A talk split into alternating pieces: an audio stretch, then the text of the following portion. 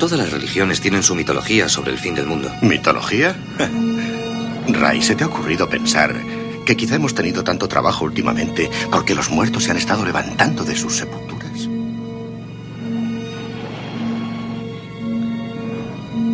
¿Qué tal un poco de música?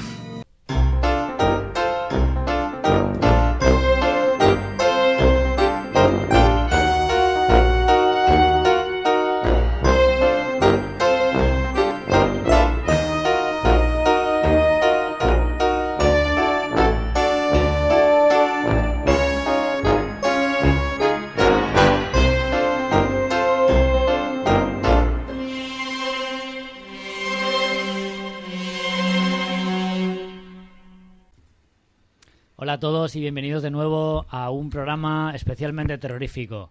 Como el año pasado vamos a hacer nuestro especial Halloween, Halloween 2014, pero no vamos a hablar de las películas que hay que ver en Halloween o que todo el mundo ve en Halloween, como Halloween, La Noche de los Muertos Vivientes y tal. Este año, para no repetir las películas del año pasado, eh, vamos a hablar de las películas que nos han dado más miedo. Porque las hemos visto o bien en Halloween, o bien hemos ido al cine de pequeño, las hemos visto en la tele en la oscuridad. Y, y bueno, y de alguna manera pues nos han marcado. Vamos a hablar de películas clásicas, modernas, de todo un poco. Quiero dar la bienvenida, como siempre, a Gaby Turman. Bienvenido, Gaby. Hola, ¿qué tal, doctor? Con ganas de pasar miedo y, mal rollo. miedo, mal Sí, rollo. un poquito, sí. También seguro. está con nosotros Oso 170. Bienvenido, Marco.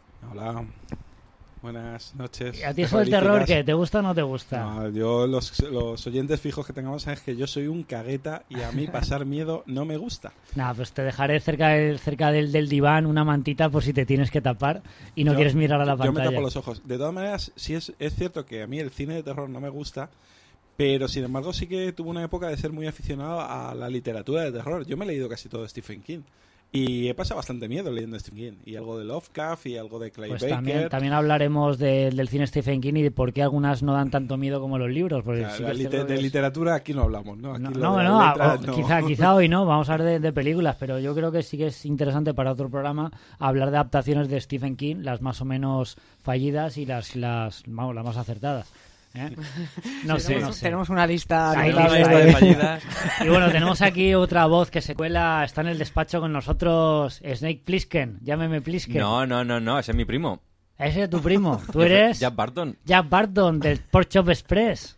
¿Qué tal? Bienvenido. Pues nada, aquí hablando de cine para todo el que quiera escuchar. Hay que decir que Jack Barton estuvo también con nosotros el, el año pasado en especial de Halloween y bueno, Javi es un también un viejo conocido y fanático de las pelis de terror que, que, bueno, que por supuesto hemos contado con él para, para hablar de su, de su experiencia en el cine de terror y oh, fantástico. Y además es autónomo que son da más terror. Exactamente. Sí, pero da terror para mí, no para vosotros. Sí. Bueno, pues no sé de qué queréis hablar. Eh, en principio, eh, había, había enfocado el tema de cada uno trajera su- una especie como de, de lista de sus cinco películas que más miedo le ha dado, eh, que, que más le ha asustado por, por distintos motivos. Yo creo que estaba comentando antes Gaby fuera del micro que habría que distinguir entre las pelis que le han dado mal rollo. No miedo, pero mal rollo. No sé, ¿qué es para ti el mal rollo? en Pues hombre, podemos, yo creo que podemos hacer dos listas, ¿no? Las películas que quizás molan ver en Halloween, ¿no? Que son como específicas un poco de Halloween por la temática y tal. Y luego podemos hacer una lista de, de las películas de mal rollo de verdad, porque Sí. aunque sea, vamos, la Biblia de las películas, eh, El Exorcista, por ejemplo, no es una película, yo creo que es para ver en Halloween, pero sí que es una película de terror de las buenas. Entonces, Sí, porque hay, hay películas que no, no dan miedo. Es decir, hay litros y litros de sangre, mucho Claro. muerto, pero no, no es una película de terror, en plan, que lo pases mal. Y luego hay películas de, en las que... de todas maneras, el miedo, como, como la risa, como el humor, es, es muy subjetivo. Muy subjetivo, Claro, claro. Depende mucho. Sí. Ahí yo he estado en una oficina y, y ver a una persona que le pasa al lado una arañita y pegar un brinco. Claro. Y otro le pasa, a lo mejor a esa misma persona le pasa al lado una serpiente y se queda igual. Sí, no, pero hay películas así un poco más como que se lo toman un poco cachondeo Sí. o que a lo mejor lo de ya entran en el gore que ya lo que da es Ya, no, justo no lo, que, miedo. lo que iba a Sí. decir, porque tenemos el género de terror, tiene sus subgéneros, sus etiquetas, y tenemos desde la película clásica de fantasmas, de espíritus que no se ven, que dan mal rollo, dan miedo, y luego tenemos las películas más gore, más explícitas, con salpicones de sangre, que a lo mejor buscan provocar otro tipo de miedo, otro tipo de terror, ya sea Sí. con el asco o mm, le- cosas, no sé, escenas desagradables. Tío, son hasta divertidas. que al puede ser gore. claro, sí. llega un momento Que- en que son tan exageradas que lo que tú dices que son divertidas. Que quizás Halloween se busca eso. La fiesta de Halloween es un poco es un mezclar poco la más- diversión la con el, cachondeo, con el claro, terror. Es como que ¿no? te ríes de las Claro, cosas que te dan claro. miedo en otro Sí. momento. Y bueno, eh, de la, de, el año pasado sí que más o menos seguimos una... No recuerdo si seguimos algún, un- algún orden por años y tal, pero... Sería la primera vez en este No, programa. No, no, hombre, No, sí, no. Que, sí, que, No, sí que- sí, sí que sí. seguimos algún Sí. orden cronológico de las películas más antiguas a más nuevas. Yo he hecho una lista, he puesto películas así un poco mezcladas, tanto españolas como extranjeras y tal, y si os parece, pues vamos comentando una por una, si os ha dado miedo, si no os ha dado miedo. Vale, y alguna saldrá seguro que no está en la lista, ¿eh? Creo que lo sé yo. Bueno, yo a mí me gustaría empezar con la película Rec, la española. ¿Vale? Es una película que yo creo que es una de las películas que más miedo me ha dado en el cine reciente, porque distingo, claro, como espectador del cine infantil, espectador adolescente y, y luego adulto, claro, no es lo mismo ver una película de miedo ahora con la, con la edad actual que una película de miedo con 10, 12, 14 años. Entonces, que una película de ya de adulto me pegue, o sea, me haga pegar botes en el cine, lo considero que tiene bastante mérito. Y la de Rec, la verdad es que me, me dio bastante, bastante yuyu, bastante miedo. No sé si vosotros Sí, os pareció... coincido. Yo no fui a ver al cine ahí, madre mía. Ahí tuve un poco de lío con algunos de mis amigos, entre comillas, porque gente seguidora de Balagueró y gente con la que voy a ver cine de miedo, todo el mundo empezó a decirme malísima, malísima. Yo luego pues dije, no la veo. La vi en casa. Lo pasé muy mal, la vi yo solo, no estaba con nadie ni palomita, nada de esto, estaba yo solo un día de lluvia, esto que dice, voy a poner película de miedo. mala, mala idea, pero bueno. el mejor Sí, ambiente. Lo pasé mal, pero francamente mal. Y me cagué la leche y en la madre de algunos de mis amigos de decir, pero ¿tú qué criterio de cine de terror tienes? Porque yo lo pasé muy mal. O sea, mal en el sentido de como me gusta pasarlo en Claro, una película claro. de miedo. Sí, sí, sí. Yo ahí os preguntaría desde como amantes del género, ¿es de miedo o es de, su- o es de sustos? Las dos cosas. Yo Sí, creo que es, Es el que ejemplo... hay, una gran diferencia. Yo creo que es el ejemplo más claro. De hecho, hay una anécdota que, que siempre cuento, si, por el- para el que no la conozca. Eh, el tráiler que utilizaron para, para la película de Rec no eran escenas de la película, era una cámara enfocando con visión nocturna al público. Con lo cual tú veías las caras de auténtico terror, de auténtico pánico de la gente que veía de cómo se enfrentaba esa película. Y a mí me gusta pensar que es el terror puro, es el terror de estar viendo algo, una escena que te sobrecoge, que te asusta, que está pasando algo que, que no puedes controlar, que no sabes y que ese miedo irracional es lo que te, te mantiene en tensión en la butaca. Sí. De hecho, cuando te, cuando te han destripado mucho la película, a mí me gustó mucho el trailer por eso, porque sin saber de qué va, ah, sí, ah, va, es de zombies, vale, bien, no necesitas saber más, pero viendo cómo se va desarrollando todo, que va... Es que es increciendo, total, Sí, entonces sí, ahí, sí. ahí te vas, te vas poniendo cada vez, o sea, te- más, más tenso, más tenso, y con sustos intercalados. Yo recuerdo perfectamente el momento del policía... Hay un momento, bueno... Sí. Bueno, ya. No, yo creo que con una película cae- que lleva cuatro Sí. entregas puedes spoilear Sí, un poco. Pues cuando ¿eh? cae, que no están, estás en un diálogo normal y corriente, va, va, están hablando en, al lado de la escalera y de pronto por el hueco cae un cuerpo. O sea, y ahí, ahí es como, me cago en Es la leche. no pero, pero son ese tipo de sustos que no es un tío. No es gato. Claro, o sea, es. Pero, pero eh, da más susto aún, porque no, Sí. es, no hay música ahí en plan Sí. que, que- que te acompañe, viene algo, ¿no? Es, son todos Es la son todos sorpresa. Aparte sí. los actores son muy buenos todos, muy buenos. O sea, sí. es que realmente te crees que Manuel Velasco está haciendo un Claro, documental. Manuel Velasco tiene ese, de- el Goya, mejor actriz revelación, y tiene ese toque de, de naturalidad de una reportera normal, callejera que se ve metida de, de, de un momento a otro una trama que, que le supera totalmente. Sí. Y lo único que quiere es, como dice, el, graba, graba por tu padre. Sí, o sea, sí, sí, por tu puta Sí. por madre. su puta madre. y bueno, hablando de eso, ¿creéis que el hecho de que sea... Bueno, el Rex habló mucho, para que no la conozcas, una película que está grabada en plan cámara, cámara en mano, en primera persona. Una reportera que va a hacer un reportaje en una comunidad de vecinos. España y directo, más o España menos. directo, en, Sí. ese, en ese plan. Entonces, la película la vemos desde el punto de vista del cámara que está grabando el reportaje con ella. Entonces, ¿pensáis que es un elemento más para que la película funcione o que si no se hubiera hecho de esa manera, a la manera un poco más clásica, con un montaje más normal, hubiera impactado igual, más, menos? No, yo creo que impacta el hecho de, Sí. de verlo. No es un plano secuencia porque van cortando de vez en cuando y tal, pasan a visión nocturna. O sea, quiero decir, hay, hay un montaje, ¿vale? De- Sí, pero, pero manera. mucha gente Pero- criticaba el hecho de que fuera en plan cámara, o sea, cámara en mano, que tú ves, que ven lo que ven ellos Sí, en primera pero no persona. se criticó cuando se hizo la bruja de Blair. Y es la misma idea. O sea, yo es no, no, no, no lo eh, entendí la crítica en su momento a eso. Es Sí, que mucha es gente no entra en esa forma de narrar. O sea, que le- hay gente que le marea o no, no entra en la historia. Yo sí que me mareé la bruja de Blair, pero en, en lo vi perfecto, no, no me molestó Es que nada. en La Bruja de Blair insu- insinúa demasiado, para mi gusto. No, O sea, un- demasiado. ¿Verdad? Así es que yo Llega un momento me- ya que dices, bueno, si es yo que no, no... no fui a ver al cine, la vi en, en vídeo y, y paré. En vídeo, en vídeo, me refiero Sí, que en sí, vídeo sí, muy bien. Y, y tuve que pararla, o sea, la vi en varias veces, pero no porque la película fuese mala ni me durmiese, era porque me mareaba. ¿Verdad? Me Yo mareaba tengo que decir que, no sé, tengo que tener alguna especie de poder mutante que me hace tragarme lo que sea, pero yo no me mareé en absoluto. O sea, yo estaba tan, eh, me di cuenta que estaba tan metido en la historia que no, no o sea, ni siquiera parpadeaba. A lo mejor es el truco de no, de no marearme, que no, no parpadeaba.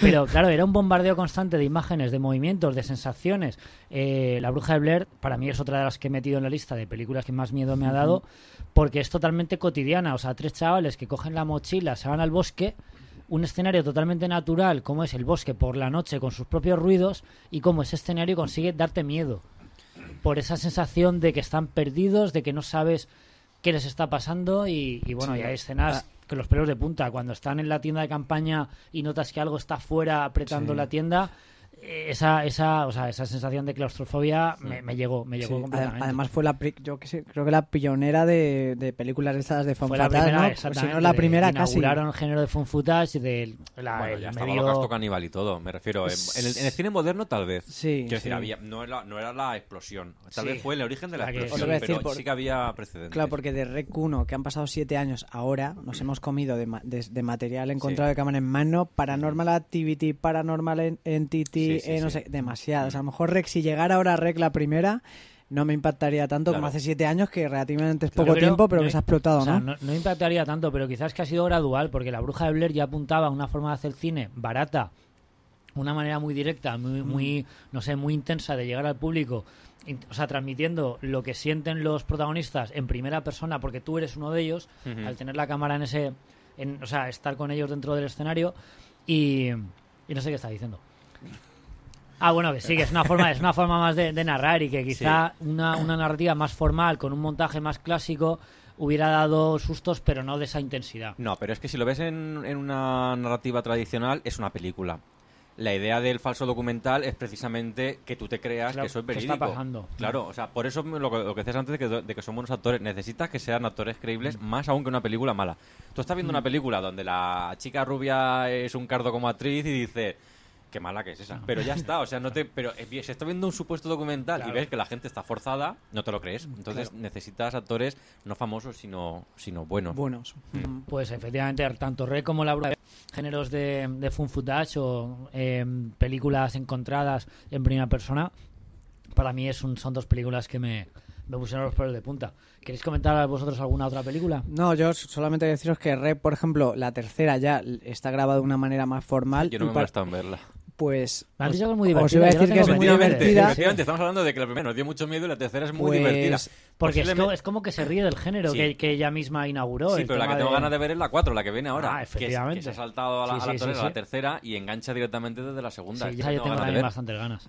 Volvemos un poco al terror primigenio de los zombies, en plan en un sitio cerrado, Cerrado. claustrofóbico. Y... Aunque creo que ya esta ya no es en primera persona, porque yo creo que ahí ya No, podía hacer poco. el tráiler yo ya, lo he visto sí, por eso, es- el tráiler ya ya es formal, es formal sí. y- No me sí. molesta decir, lo que tenía que hacer ya lo ha hecho. No, pero es que el, el fun footage eh, lo que tiene que ser es un, una herramienta más. Claro. Entonces, lo- no que tiene, no esté la película al servicio del bueno. recurso, Claro. sino que el recurso está Sí. al servicio Claro. de la De historia. hecho, la segunda ya quedaba forzado, no sé si lo recordáis, Sí, sí, pero sí. el hecho de que corte, por decirlo así, rebobine y enlace monte con otro metraje aparte para Sí. que luego al final se junten, me pareció una pérdida de ritmo total, Ya. por no hacerlo precisamente en paralelo, Claro, que es claro. lo más, Y bueno, la- lo la- más tradicional. No, iba a decir la vuelta de tuerca que en la 2 eh, le cambia totalmente lo que son, digamos. Claro, el origen. En la primera- pero no, pero está cosa- mal, no está mal porque el origen de la primera se queda abierto y como no, por no repetirse, digamos que profundiza un poco, pero no pero, queda mal. pero no me pierde, pero el efecto, pegote. el efecto zombie, el efecto de la potencia que tienen los zombies como tal, como la, el, que los muertos se levantan y tal, como la niña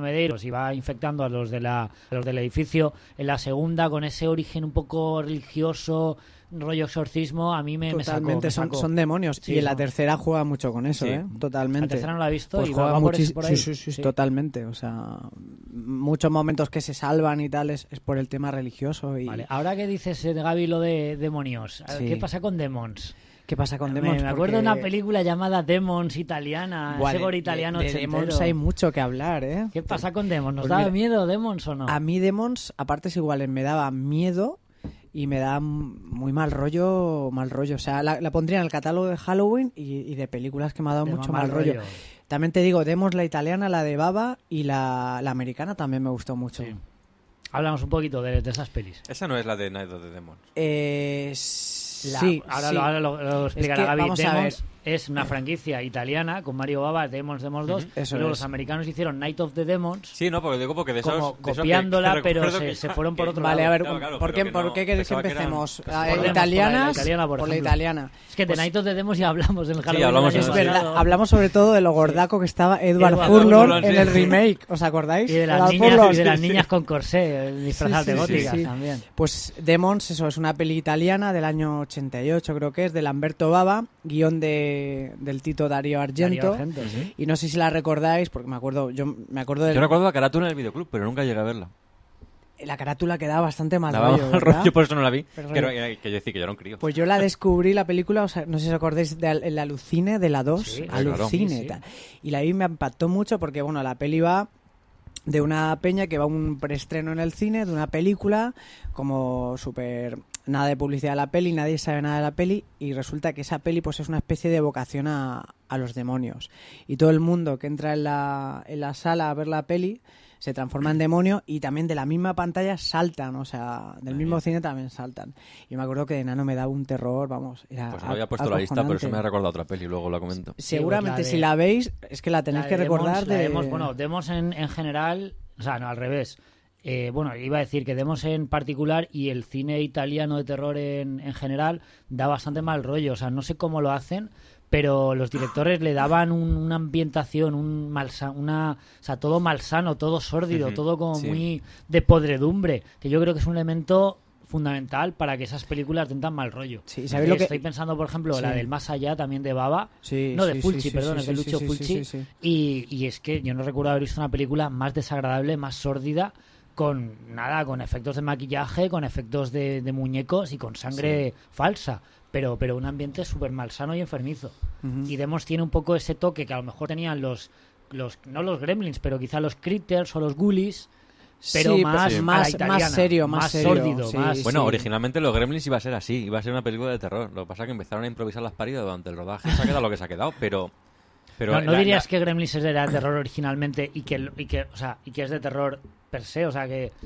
No, Aunque- vamos a ver, sí, en el guion. O sea, tú ves, tú ves la estructura, ves las situaciones y todo y es de terror. Ves luego los gremlins haciendo el payaso, ves las paridas y el, el guismo haciendo el chorra Sí. y al final eres, Claro, es es de parodia, risa. no es es parodia. La, la que es una comedia pura es la 2. La dos, 1 la dos. tiene su puntito. Por eso digo Lo que que la- es que Sí, vista sí. hoy día está muy superada. No, no, no, pero... pero incluso en su momento yo me reí. Y, Sí, el- el pero- Pero da nariz miedo cuando Sí, no, no, no, la sí, escena del profesor negro cuando está sí, tal, yo no digo que no de miedo, digo que originalmente solamente iba a ser de miedo, pero empezaron a meter paridas y se ha quedado esa Joe, mezcla Joe ahí. El cine de Joe Dante, si os dais cuenta, es siempre una mezcla entre Claro, la comedia y el fantástico, terror. Sí, sí, pero, pero si ves, por ejemplo, sí. Aullidos, no tiene comedia. Eh, ya, es y más y esa es justamente la anterior. Eh, Luego ya hizo Gremlins. O sea, era un poco ahí como ese iba a ser el planteamiento, pero se le fue la pinza. a Pero todos. no, es que en los 80 se mezcló, se andaba se jugaba mucho con La mezcla de eh, la géneros. mezcla de género, sobre todo de meterle mucho humor al terror.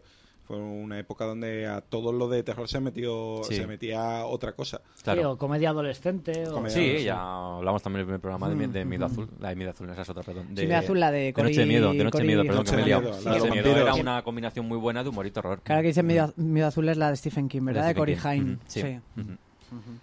Bueno, pues eso, Demon, lo que estamos comentando, eh, son dos partes. Una que se desarrolla en el cine y la segunda que es un poco la jungla de cristal, pero de los demonios. Se desarrolla en un rascacielos y también es igual de mal rollera que, que la primera, que no sé si la recordáis también. Una fiesta ochentera de chavales y... cine, la, la otra no. Pues es en un edificio y todo el rato es en el edificio, para arriba y para abajo, los demonios, el prota de turno y, y muy bien, muy Hay bien. un, un detalle, Gaby, no sé si Dime. te acordarás. La banda sonora de Demons Cojonuda, muy buena. Es que os iba a comentar eso, que lo que más me, Es que- me choca de las pelis italianas es que, claro, no, no tienen el típico score como cualquier De peli de película. O sea, no, no, es que está el demonio persiguiendo al prota de turno y está sonando los Smiths, a lo mejor, Sí, o heavy metal, o heavy. Yo recuerdo que en muchas películas de Dario Argento, muchas películas de Dario Argento hay canciones de Iron, de Iron Maiden. Sí, sí, o sea, sí, sí, sí, heavy plan. o los Smiths le gustaban Sí. mucho a Baba y, y choca, pero ahora me mola. Claro.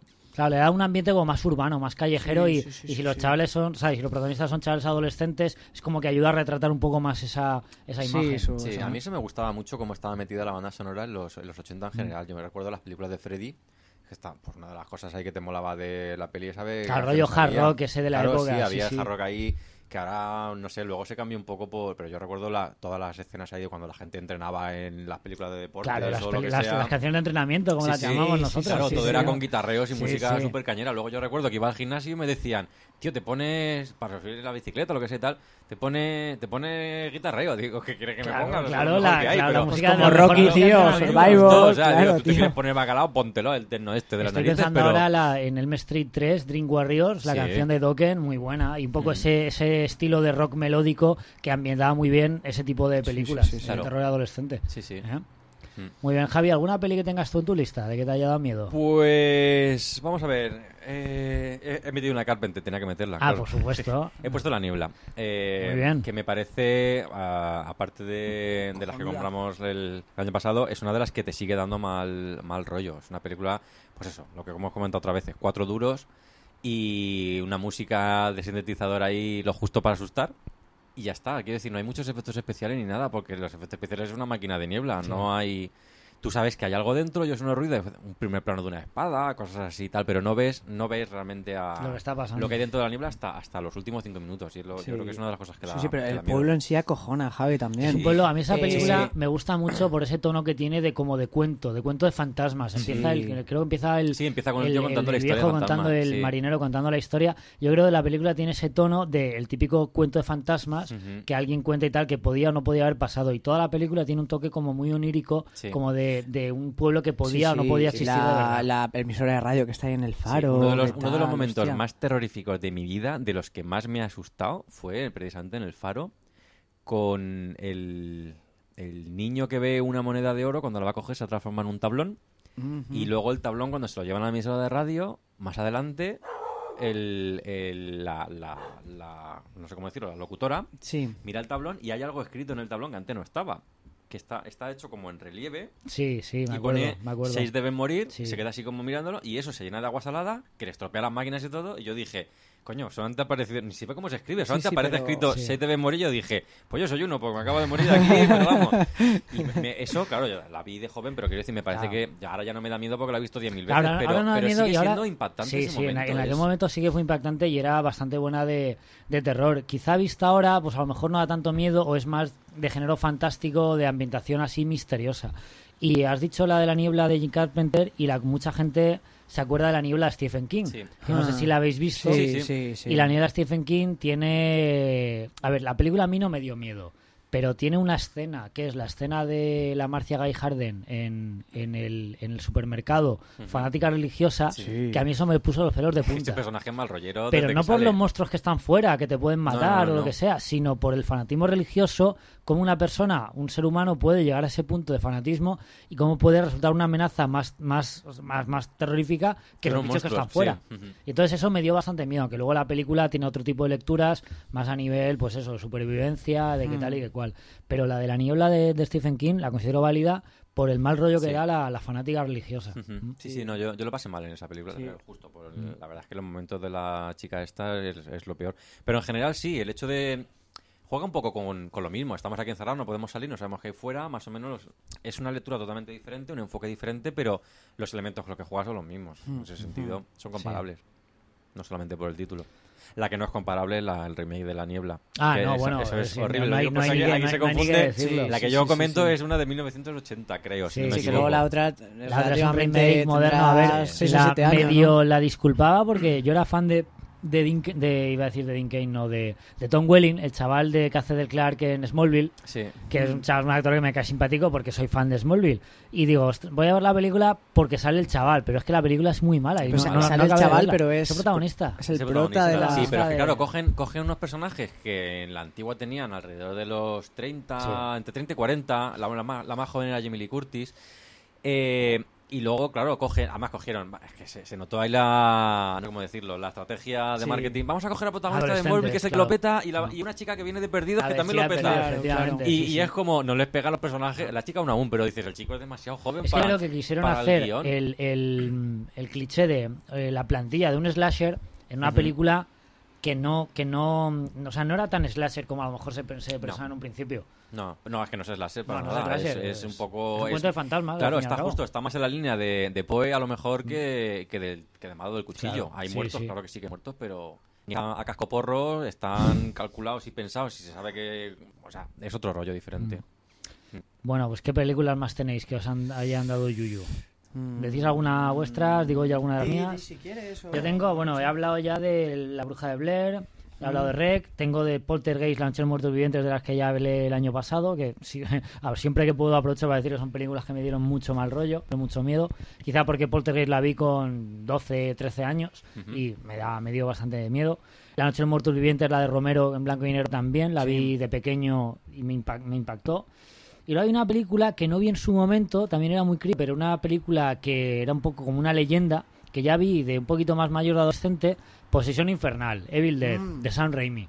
¿Vale? La película que inauguró el género de las casas en el, en el bosque, la cabaña en el bosque, y con esa mezcla de, de posesiones, de zombies, de yo qué sé. Y de terror y de comedia. terror, terror Sí, y comedia. también, ¿eh? Quizá la primera no tenía tanta comedia como la segunda y No, la eran tercera. cuatro toques. La primera tiene, yo creo que es la que menos comedia tiene. Sí. Son golpes de humor negro más que comedia. Y, y- pero, o sea, el humor negro yo creo que es prácticamente anecdótico Sí. y lo que prima es el mal rollo. El- un ambiente también sórdido, los chavales que van a la, a la cabaña, leen el, pasaje Necronomicon, algo, despiertan algo en el bosque y poco a poco les va poseyendo. Entonces se, se van matando unos a otros. Tenemos a nuestro querido Bruce Campbell contra todos los demonios y hay escenas que en el año 80 fueron una auténtica revolución eh, a nivel de, de efectos especiales, de maquillaje, de fotograma a fotograma. Eh, ¿qué más Ah, bueno, la escena de la violación de- del bosque, como viola el bosque a, a- Sí, a sí, una sí, de las chicas. Brutal, la película estuvo prohibida en Inglaterra, en algunos países durante tiempo. Y es una película que la ves de joven flipas, la ves de mayor flipas. Y es una de las mejores películas de miedo que yo, que yo he visto en mi vida. No sé si tuvo el mismo efecto para vosotros. A Marco no le pregunto, ¿no? porque No, que no, tú no me preguntes. Yo ya... Oye, estás disfrutando de tus monólogos. No, iba a decir porque que no- el, momento que haya una película de terror Sí, que hayas sí, sí. visto, pues No te no te, preocupes, cortes y no. tal, pero... Sería la primera vez que me cortara en este programa. No, pero bueno, la eh, Posesión Infernal Evil Dead en el año 80 inauguró un género en las cabañas en el bosque. Sí. Y yo yo, me creo quedo que... con el ejército de las tinieblas. Que las tinieblas es la tercera, pero claro, es una, una franquicia que progresivamente ha ido cambiando de tono.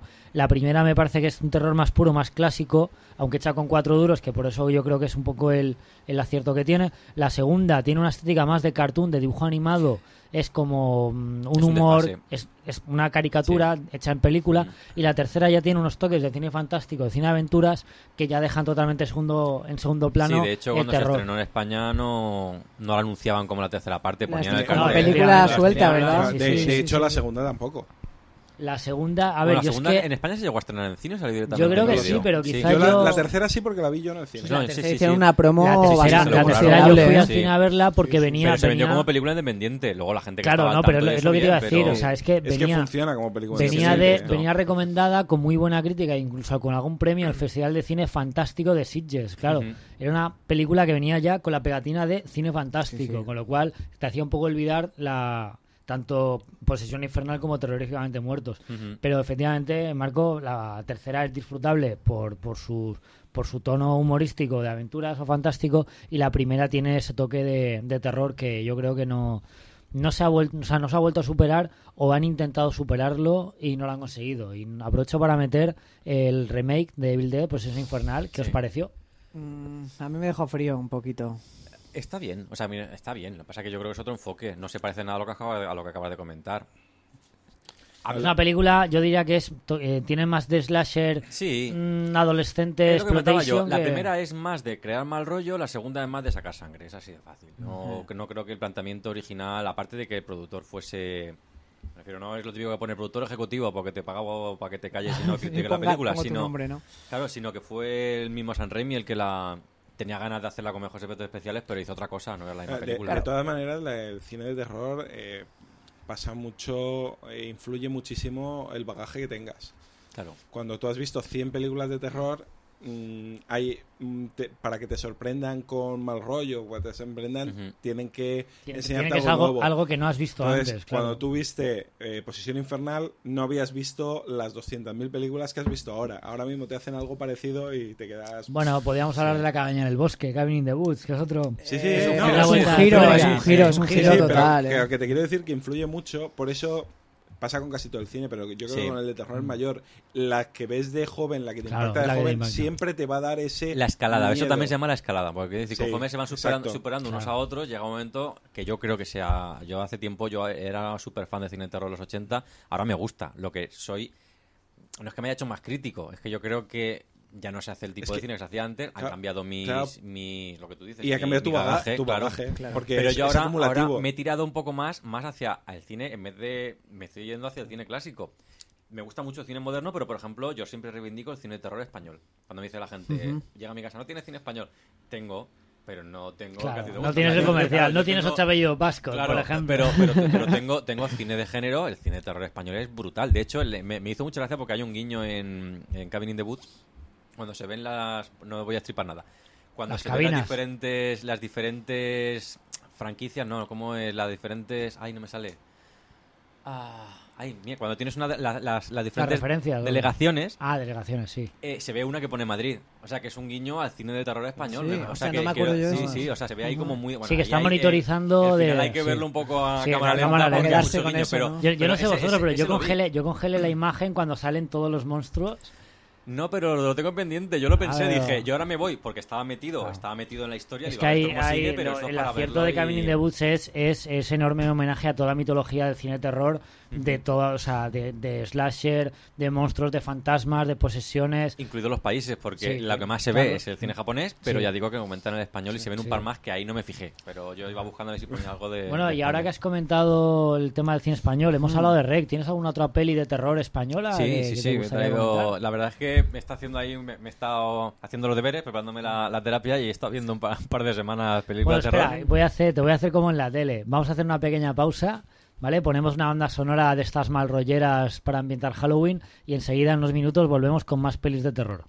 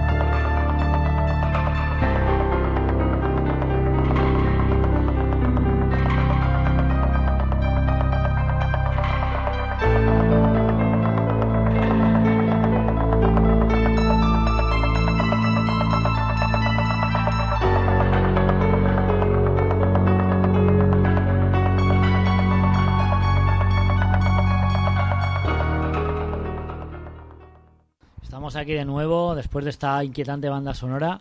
Y bueno, y seguimos con Javi que nos iba a comentar una peli de terror del, del cine español. A ver, coméntanos, Javi. Em, sí, bueno, la verdad es que lo que decía, que me, me estaba preparando el programa, eh, me estaba hinchando a ver pelis que yo recordaba que me habían dado mal rollo, pero algunas no las había visto desde que era un crío. Entonces, claro, las quería volver a ver, a ver cómo habían ¿Y envejecido. te han antes de seguido decir, dando "Ah, mal tal". rollo o no es para Algunas tanto? sí, ¿eh? Algunas sí, sí. Eh, vale, no, es, la que voy a comentar ahora, cine español, Chicho Ibáñez Serrador, no es terror puro, me refiero. no es una película de, de abrazarte ahí al, co- al cojín en el sofá. Bueno, mira, pero no. es. Te genera mal cuerpo. Ya, de Es la rollo. de, eh, ¿Quién puede matar a un niño? Sí.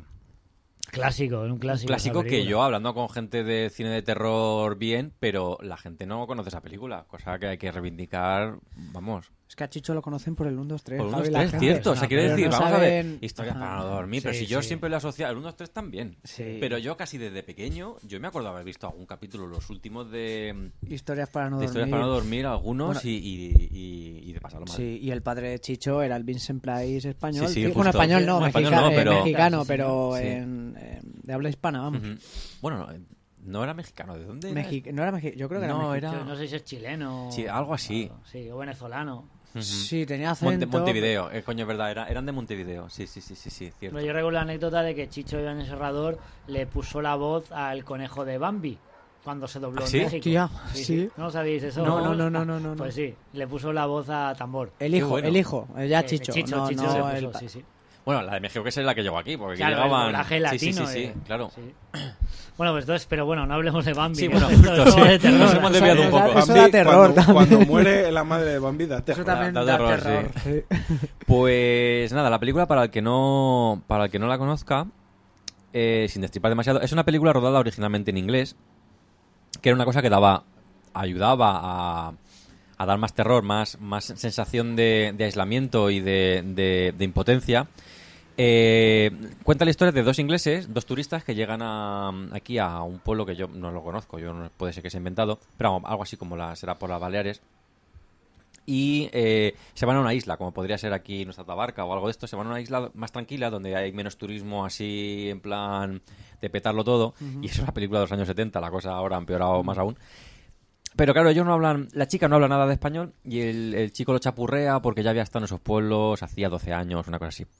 Eh, mientras están en, en lo que es el continente o la parte menos isla, pues bien, pero cuando llegan a la isla les cuesta un montón encontrar a gente y al final solamente encuentran niños que se portan un poco raros.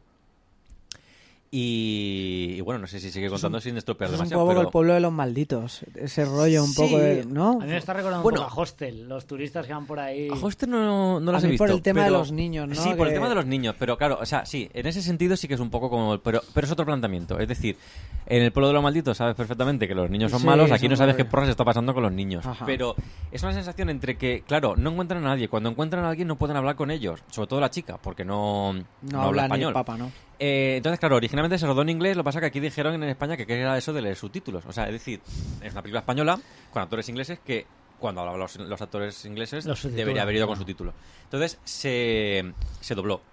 Quedaba un poco quedaba un poco raro. Yo la vi en inglés esta vez. Ajá. La, vi- la primera vez que la vi la vi en español y había conversaciones en plan con un español perfecto ahí. Eh, hábleme más despacio, no, no le entiendo bien. Digo, Claro, cabrón, o sea, No hablas un español sentido, mejor ¿no? que el de mucho pierde- bacalas, o se sea, por favor, pero, pero bueno, en fin. eh, cosas El maravilloso mundo de la época. Sí. Y bien, el, el mal rollo viene por eso, por la sensación primero de no saber qué está pasando. Luego, luego, vamos, eso se ha explotado en los últimos años, el mal rollo que da un niño riéndose con una música detrás. O sea, quiero decir, un niño riéndose, no sé, es una cosa, debería ser la cosa más Un bonita del mundo. riéndose pero un niño al riéndose, final- le pones una un música ahí y, y suena ahí ¿Eh? de fondo y ya te acojonas. acojonas. pero, en fin, pues Sobre eso. todo si está quieto en un pasillo mirándote, ¿no? no, sobre todo sí, cuando sí. estás preguntando, ¿dónde hay alguien? Y el chaval se está riendo, bueno, en este caso la chiquilla, y, después, y, y dices, "Ah, aquí está pasando algo y no sé si me quiero enterar qué es lo que está pasando. Pues, ya digo, no es una película de terror de, de, de sustos, nada de esto, es el ambiente extraño Sí. de principio a final de película, sobre todo conforme vas sabiendo qué es lo que está pasando. ¿no? Claro, cuando, claro, ya lo dice el título, que, que- ¿quién puede matar a un niño? El problema está en cuando descubres que no son los malos y, y quién puede matar a un niño. Entonces, ah, Claro, claro, que la, que la maldad esté recreada en un niño es lo que da mal rollo, ¿no? Esa maldad Claro, tan justo, y sobre jodida. todo pues la, la situación eso de, vale, este niño me quiere matar, pero no tengo los huevos de matarle. Es un niño, ¿entiendes? Sí, sí, o sea, sí, no. No, no puedo. Es, es una sensación un poco de impotencia de, de principio a fin en la película. Total, la verdad es que me, me gustó. No- no Chicho hizo un montón de cosas, ¿verdad? Lo que has dicho tú, la de historias para no dormir, La Residencia, que Sí, también es una película que me recordó mucho al orfanato. Sí, en realmente en cine no ha dirigido más, eh, creo. Si no me equivoco, creo que en cine solamente ha hecho Sí, la Ah, pero, residencia. pero ha producido, Ha ha producido, producido mucho muchos- muchas historias de ese estilo. eh, Sí. Cine negro, Sí. cine así más tipo thri- thriller. ¿eh? Y luego Sí. produjo la serie de, de películas para no Sí, dormir. la- La serie sí, moderna, la serie moderna. Sí, Sí, está muy bien, ¿eh? sí, Está muy muy bien, muchos bien. cortos. ¿eh? Sí. Y bueno, estás comentando la de la del orfanato también, que Sí, a mí sí, es una película otra que con niños. me, me gustó, me llevé un par de sustos, no Sí, es de las mejores películas, o sea, no es de las películas que más miedo me ha dado, pero sí que es cierto de una ambientación bastante particular, que te metes mucho en la historia, y una historia un poco de fantasmas, que también. coge cosas del sexo sentido. Mm. de- También creo de que es una película de las que va eh, in- increciendo, como hemos dicho antes. Me refiero, la película empieza dando miedo, pero no por miedo tradicional, sino una cosa que podría ser aún más terrorífica. Quiero decir, está el terror eh, de cosas sobrenaturales y luego está el terror cotidiano, que es lo que realmente da miedo. O sea, el hecho de que tu hijo enfermo que necesita una medicación desaparezca sin Sí, saber cómo. Sí, sí, sí. Eso te, te está generando. Pero está bien hecho porque, sin dejar de lado el, el toque personal, me refiero toque humano. Lo está enfocando directamente hacia el suspense de qué porras habrá pasado con el niño. No es tanto ni policíaco ni el drama social, sino, sino que lo. Sí. Pero, pero bueno, aún así Luego empieza. el, el decorado también, la casa, el que está por ahí perdido, justo, son sí. elementos que... Es un personaje más la casa, sí, ¿eh? sí, Sí, personaje, ahí justo. vamos a lo que yo os decía al principio. Esa es de ambiente de miedo, no es tanto de sustos. Mm, un poco Al de principio todo. no, pero ya digo que va, subiendo, va subiendo. Luego al final, cuando ya empiezas a deducir todo, empiezas a ver que se juntan dos historias ahí. No solamente está el niño que desaparece, sino que El había pasado de con la la casa. casa. bueno, sí. el Cuando- momento cuando se Geraldine descubre- Chaplin, Sí, él con los justo. infrarrojos, Cuando ya que tienen que empieza llamar a los a sí. escuchar los Sí, gritos, sí. pero ¿qué os han hecho? Tal, A partir la de ahí yo creo que es cuando la cosa ya dices, a partir de aquí ya es una película de miedo, al principio es un poco, no sé qué está muy bien, no Sí, sé por dónde están sí. llevando, a partir del momento en que se descubre que sí, que ahí hay algo y tienen que llamar a exorcistas, a partir de ahí ya se convierte en una película de terror, Sí. pero de terror con sustos, pero pero más de más de terror gótico, más terror Sí. tradicional, más Yo terror la, yo psicológico. la veo, la del orfanato la veo una mezcla de género muy interesante porque tiene cosas del resplandor, cosas de, de poltergeist, el tema del, de los espiritistas, Mm. los exorcistas Sí. y tal. Eh, toca el tema de casas encantadas, tiene un toque de fantasma clásico con el, el- con el sexto sentido, los otros... o Y de, y de, y de cuento, ¿eh? Y Al final. Cuento, es un cuento sí. infantil, porque Ujú. supone la analogía es está contando el cuento de Peter Pan con Wendy con ese final totalmente triste y melancólico de bueno no lo voy a contar pero mm. pero cómo mezcla el tema de la, de la historia de Peter Pan y Wendy y es una historia mm, triste de fantasmas muy muy clásica muy de los años 70 y mezclado con géneros más actuales a mí me parece una película muy válida y muy interesante Sí, sí, no sí, es la que más miedo me ha dado pero me, me llevó Pero se pasa mal, sustos. se pasa mal. sí, sí, sí. Sí, sí. De hecho, yo fui a verla al cine. No había vuelto a verla, me compré el DVD, por cierto, una edición chulísima que venía con una especie de librito, como si fuesen los los libritos de la época, un cuadernillo, como los como así con papel amarillento, como si fuese de, de los años 30, en la que viene parte del guion y los y los stories. La verdad es que Ah, sí, eh. Pero me la compré, ya la veré, ya la veré y no la vi hasta esta semana, desde que salió. Pero eh, mola porque no la recordaba, no es una película que haya visto de mil veces, no la había vuelto a ver desde el estreno, con lo cual me llevé un par de sustos, aunque no recordaba, otra vez. Pero, Sí, otra vez claro. pero- está bien pero está, está, bien. está bien porque eso la volví a disfrutar. Ujú. Gaby ¿alguna otra película de las tuyas? Pues no, ahora que dice terror español, me acuerdo de Darkness. Lo que pasa la vi hace tiempo. Es, es de Plazo de Balagueró. De Balagueró. Es de Balagueró, es de la Balagueró. hizo después de Los Sin Nombre Sí, Es verdad. Que tiene también ese ambiente con Unpacking, con Sí. Suki Starhouse, ¿no? Sí, sí. Ana Paquin, Giancarlo Giannini. Sí. Tiene unos actores Sí. un poco Ay, coproducción. y no recuerdo el nombre, pero sale. ah, Sale sale en, Martínez Juego, en Juego de. Tronos, el. ah, ¿Cómo se llama? El, el, el. El pagafanta medieval de Juego de Tronos. Ah, Jorah Mormont, el actor, que no recuerdo Sí, cómo se llama. Sí. Pues es el, es el protagonista de, de la película, Es realmente. Pues a mí, fíjate, yo iba bastante con bastantes expectativas a ver Darkness, pero me pareció una mezcla fallida de géneros. Igual que en el orfanato sí que vi los referentes claramente del exorcista, de Poltergeist. Aquí Eh, en Darkness me pareció un cortapega tiene- de, del claro. resplandor, pero mal llevado. Tiene ese rollo, pero no resuelve. A lo mejor Exactamente. es lo es que, que- le pasa. Yo creo que esa película, bueno, a mí personalmente, es un. Ay, no recuerdo el nombre ahora, pero es un subgénero, bueno, es una forma de narrar, porque no solamente pasa en las películas de terror, pero.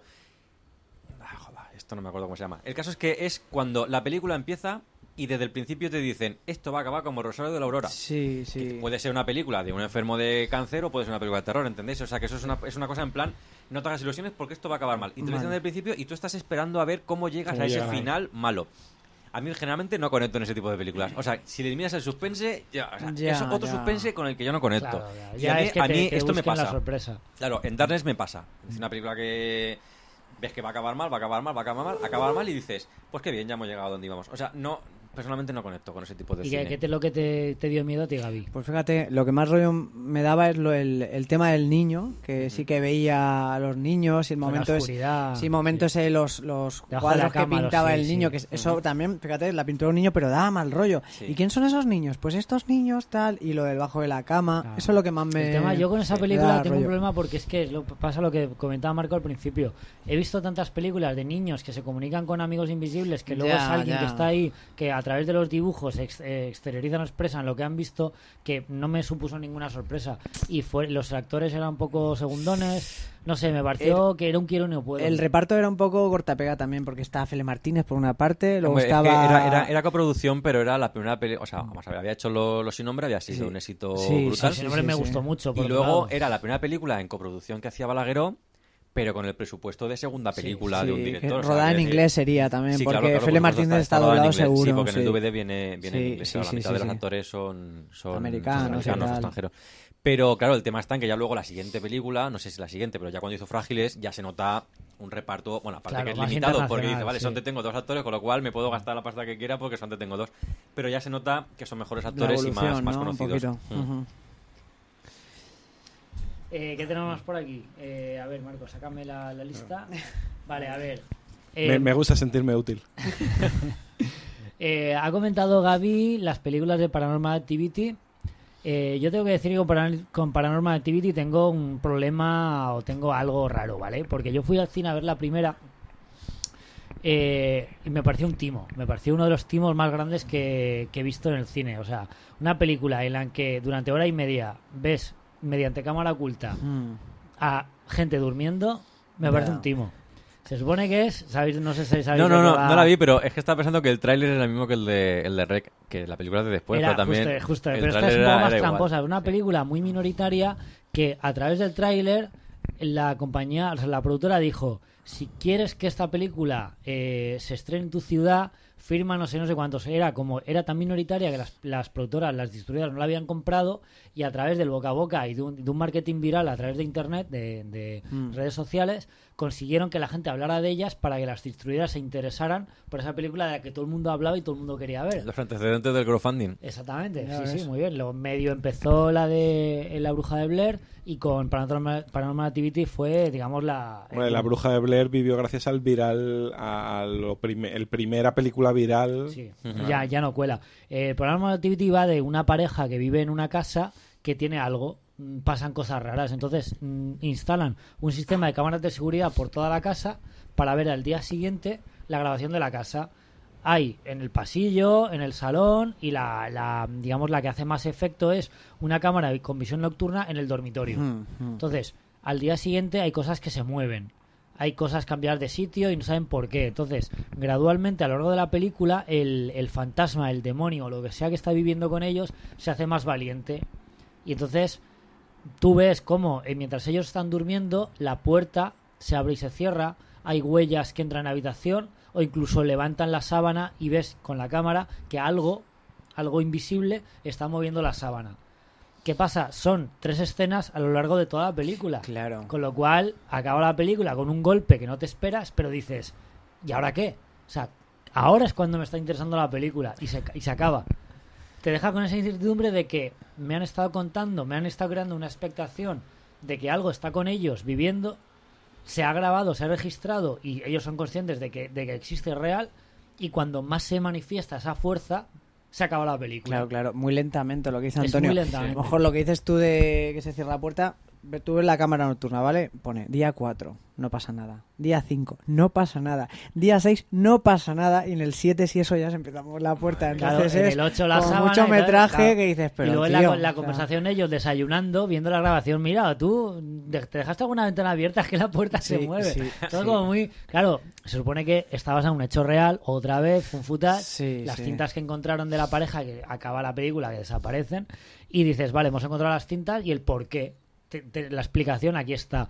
Pero es una película que tiene dos o tres sustos, pero mm, me parecen muy limitados, muy de, de manual de peli de terror de, de los 80. La segunda película continúa un poco la historia. la hermana, la prima de no sé qué, que pasaron por la casa donde estaba el fantasma y el fantasma como que se va con la, con la prima, con la vecina. Y entonces el fantasma va a otra casa. Eso me suena ya por ¿Vale? Ah, se va con los ¿Qué tíos. pasa? ¿Qué pasa? Que en esta película los sustos están mejor medidos, hay más cámaras y hay un par de sustos. Pero la, la bomba viene en la, en la tercera película, que es el origen, es precuela. Es el, el origen del demonio, de por qué. O sea, porque se supone que es cuando. Es el origen de por qué el fantasma está en la casa de la primera A pareja. ti te mola porque salen brujas, ¿no? Efectivamente, efectivamente. Entonces, la tercera película, ¿tú la has visto, Gaby? Sí, yo La he visto tercera todas. película me pareció un puntazo porque tiene los dos o tres sustos que tenían las películas anteriores muy bien puestos y lo mezcla con una historia sobrenatural o, entre comillas, de una especie de secta de brujas que tiene una última escena de los pelos de punta, cámara en mano, que, que yo o sea, no recuerdo haber pasado tanto miedo como en el final de La Bruja de Blair. Porque tiene ese miedo a lo desconocido, la incertidumbre de que estás en una casa a oscuras, se abre una puerta y con el foco de la cámara ves algo y corta, y corta plano. Y entonces esa última Sí. escena es la que, te, la que te sobrecoge, te impacta de verdad. La tercera película de Paranormal Activity ha sido una auténtica sorpresa Sí. porque no pensaba que podía mejorar. Sí, pero era más dinámica, ¿sabes? Sí, sí, o sea, han corregido los no fallos que tenía. Y si la gente no ha visto, porque le ha parecido igual que a mí la primera un timo, que le eche, que le eche un vistazo a la 2 y sobre todo a la 3 porque da bastante, bastante miedo. ¿eh? Yo creo, doctor, que podríamos hablar de los pocos oyentes que han, que han hecho feedback, ¿no? De la, de la Sí, sí, efectiva- efectivamente. Ya vamos hablando un poco de nuestras neuras y nuestros miedos y tal. Y decir que en Facebook lancé la, lancé la propuesta de que, de que nuestros seguidores en la página de Facebook pudieran pudieran eh, opinar, pudieran comentar otras películas y bueno, pues de alguna manera pues para hacerles partícipes también y que, que sepan que también contamos con, con su opinión. Vamos a empezar con la opinión del bueno de, de Ethan Cohen, ¿vale? Eh, a ver si algún día coge un autobús y se viene Sí, sí, programa. efectivamente. Me ha dicho muchas veces mi, mi- el bueno de Ethan Cohen, de mi amigo Heckler, eh, que vive en Sagunto. A ver si algún día coincide con nosotros y se sienta, coge un micro y no lo suelta porque sé que, sé que tiene ganas. Eh, Ethan Cohen comenta que la peli que más miedo le ha dado, con mucha diferencia, es ET. ¿Vale? ET el extraterrestre, la de Spielberg. ¿Vale? Antes de sorprendernos y tal, poniendo las cosas en perspectiva, pues tiene que decir que la vi en el cine cuando tenía cuatro años y que la escena inicial de la persecución en el bosque me aterrorizó hasta el infinito. ¿Vale? Bueno, E.T. es una película que vista, yo no la vi con cuatro años, pero a lo mejor eh, no sé qué es lo que podía tener. Eh, es una película que tiene muchas cosas hechas para dar miedo. Sí, sí. Para dar miedo a un niño, sobre Sí, todo. sí, sí, sí. Entonces, lo que pasa es que es lo que decíamos de, de Gremlins y de que la evolución hace que eso ya no le dé miedo ni a un niño. Pero al niño de los 80 es una película que tiene muchos elementos terroríficos. Claro, Sí, además, aunque sí. sea a nivel subconsciente, tened en cuenta que Spielberg siempre está el debate. Rodaba de día ET y de noche Poltergeist. Algo tenía que, Algo tenía que influirle sí, ahí sí, un sí, poco sí. en, en Claro, el rodaje. fíjate, yo creo, la, mi teoría es que el toque más gore y más salvaje de Poltergeist se lo dio Toby Hooper, que es el director. Sí. Pero bueno, Bueno, ahí hay una más, decían Sí. que había ahí un rollito que la, casi que la dirigió Spielberg, ¿no? La no, no, de- no, sí, justo ese es el tema. Vamos a ver, yo, yo he leído que mm, eh, aparentemente tenía un contrato con la Universal que no podía rodar nada al mismo tiempo que rodaba ET. Entonces, digamos que se buscó... Toby Hooper era el que la Toby- llevaba de... eh, o- oficialmente la dirigía Toby Hooper, pero lo que digo que... Como La dice, supervisaba. como dice en el fútbol, ponía el carné. Sí, Pone carne. sí, pero- que parece ser que rodaba de día ET y de noche Poltergeist. sí, porque tiene Y un en una, en una entrevista que sale, no sé si es en algún DVD o algo de esto, eh, yo esto no lo he visto, esto me lo han contado, ¿eh? o sea que igual si es falso, lo siento, pero eh, no lo he podido contactar porque no lo, no lo he encontrado. En una entrevista que sale en algún sitio a la, a la exorcista, la chica bajita, bueno, la chica, la señora bajita, Sí. Ella decía, ella solamente hablaba de "Ah, el rodaje, tal, no sé cuánto, era un- una entrevista hasta que se hace a posteriori, ya después, Sí. eh, para no sé cuánto Sí, aniversario. al- algo había con nosotros. ¿o Y, no? de- y no, que, que decía eso, ah, Spielberg no sé qué, Spielberg no sé cuánto. O sea, como si el que hiciese la película, eh, por lo menos en todas sus escenas, hubiese sido Ya, Spielberg, ya. no, no Toby Hooper. De todas maneras, yo siempre he pensado que la escena de la que se arrancaba la cara el tío ahí en plan tema, que una pielecilla y estiras, estiras, te has quedado pelado. eh, yo pensaba que era, claro, dije, esto tiene el toque de Toby Hooper, pero, Bueno, pero más, que, Spielberg más que esa escena, yo diría la escena de la, de la piscina con los esqueletos. también. Esa Eso, escena esa- es esa también. brutísima, esa es la que a mí me más... me ha- Sí, pero, pero que lo que iba a decir que lo de la escena gore, gore de quitarse la cara, eh, Spielberg es un poco burro cuando quiere, ¿eh? O sea, quiero decir que no es que Hombre, diga- el final de el final de Indiana de En busca de la arca Sí, perdida. sí, sí, sí, por eso digo, Sí, o sea, que, sí, que, que sí, o sea, que sí que se deja llevar ahí en plan, ahora venga, Que yo- Sí, yo creo que Marco estás dando el clavo porque ET es una película para niños, pero que con es una escenas- película para asustar a los niños. para asustar a los niños. Tiene ese, también ese toque de cuento, pero de cuento Porque también con, Yo, con yo cosas... recuerdo la- en la parte final cuando cuando ET se pone enfermo y está en el vertedero, da muy mal rollo. Da muy mal rollo, rollo. efectivamente, con esa cara azul, que no sabes si es el maquillaje sigue de Halloween. rollo. Me sigue dando mal rollo. Sí, O sea, sí, es una película sí. que cuando la veo ahora es en plan, ahora es cuando lo encuentro, ahora es cuando lo encuentro, y me sigue, me sigue, se me siguen poniendo y, pelos de el- punta. y todos los cuando les eh, los adultos se Les visten con los trajes sí, sí. protectores y, y embolsan la, ca- la casa que todo es muy Sí. cámara lenta mucho contraluz Para está, remarcar, claro, está es- todo pensado para dar O sea, miedo son humanos con un traje anti anti contaminación, pero realmente parece que es el hombre del saco que viene a llevarse. Claro, a son humanos para un traje de contaminación eh, para un adulto, pero para un niño es un monstruo. Es un monstruo Claro, que de todas maneras, ahora hemos visto muchos hombres vestidos así en películas donde son los buenos, pero tú Y en las imagínate noticias. y en las noticias, noticias últimamente más. Pero, pero que lo que quiero decir es que en los 80, ¿cuánta gente, en cuántas películas habíamos visto a alguien con esa especie de traje protector? Sí, sí, sí. a, a Darth Vader en Claro, justo, más, eh, más Regreso al futuro, ¿no? Claro, Eh, sí. Regreso al futuro, Martin McFly Sí, se efectivamente. pone No, el traje incluso- amarillo. no, no, no, es- eso fue después. O sea, quiero decir que a la hora de Sí. ver ET no habíamos visto Sí, sí, apenas, nada. habíamos No, no. gente, no. habíamos visto gente así. Oye, y John, Williams también tiene su mérito, ¿eh? Porque Sí, sí. la partitura, aparte de las partes más épicas y tal, de cuando vuelan y tal, también las partes de... Sí, tiene, tiene tonos de más de Sí, sí, tensión. Sí, de- justo. Yo creo que eso antes salvaría. Aquí me voy a ganar unos cuantos enemigos como, como fan de la, de las bandas sonoras. Me parece me parece una banda sonora generalmente sobrevalorada. Tiene unos cuantos toques. Sí. bueno, lo- los toques épicos. vamos, el tema épico. Sí, el tema épico. chapó, Pues nota uno, uno. pero- O sea, quiero decir que nota uno. Eh, y luego los toques así de terror.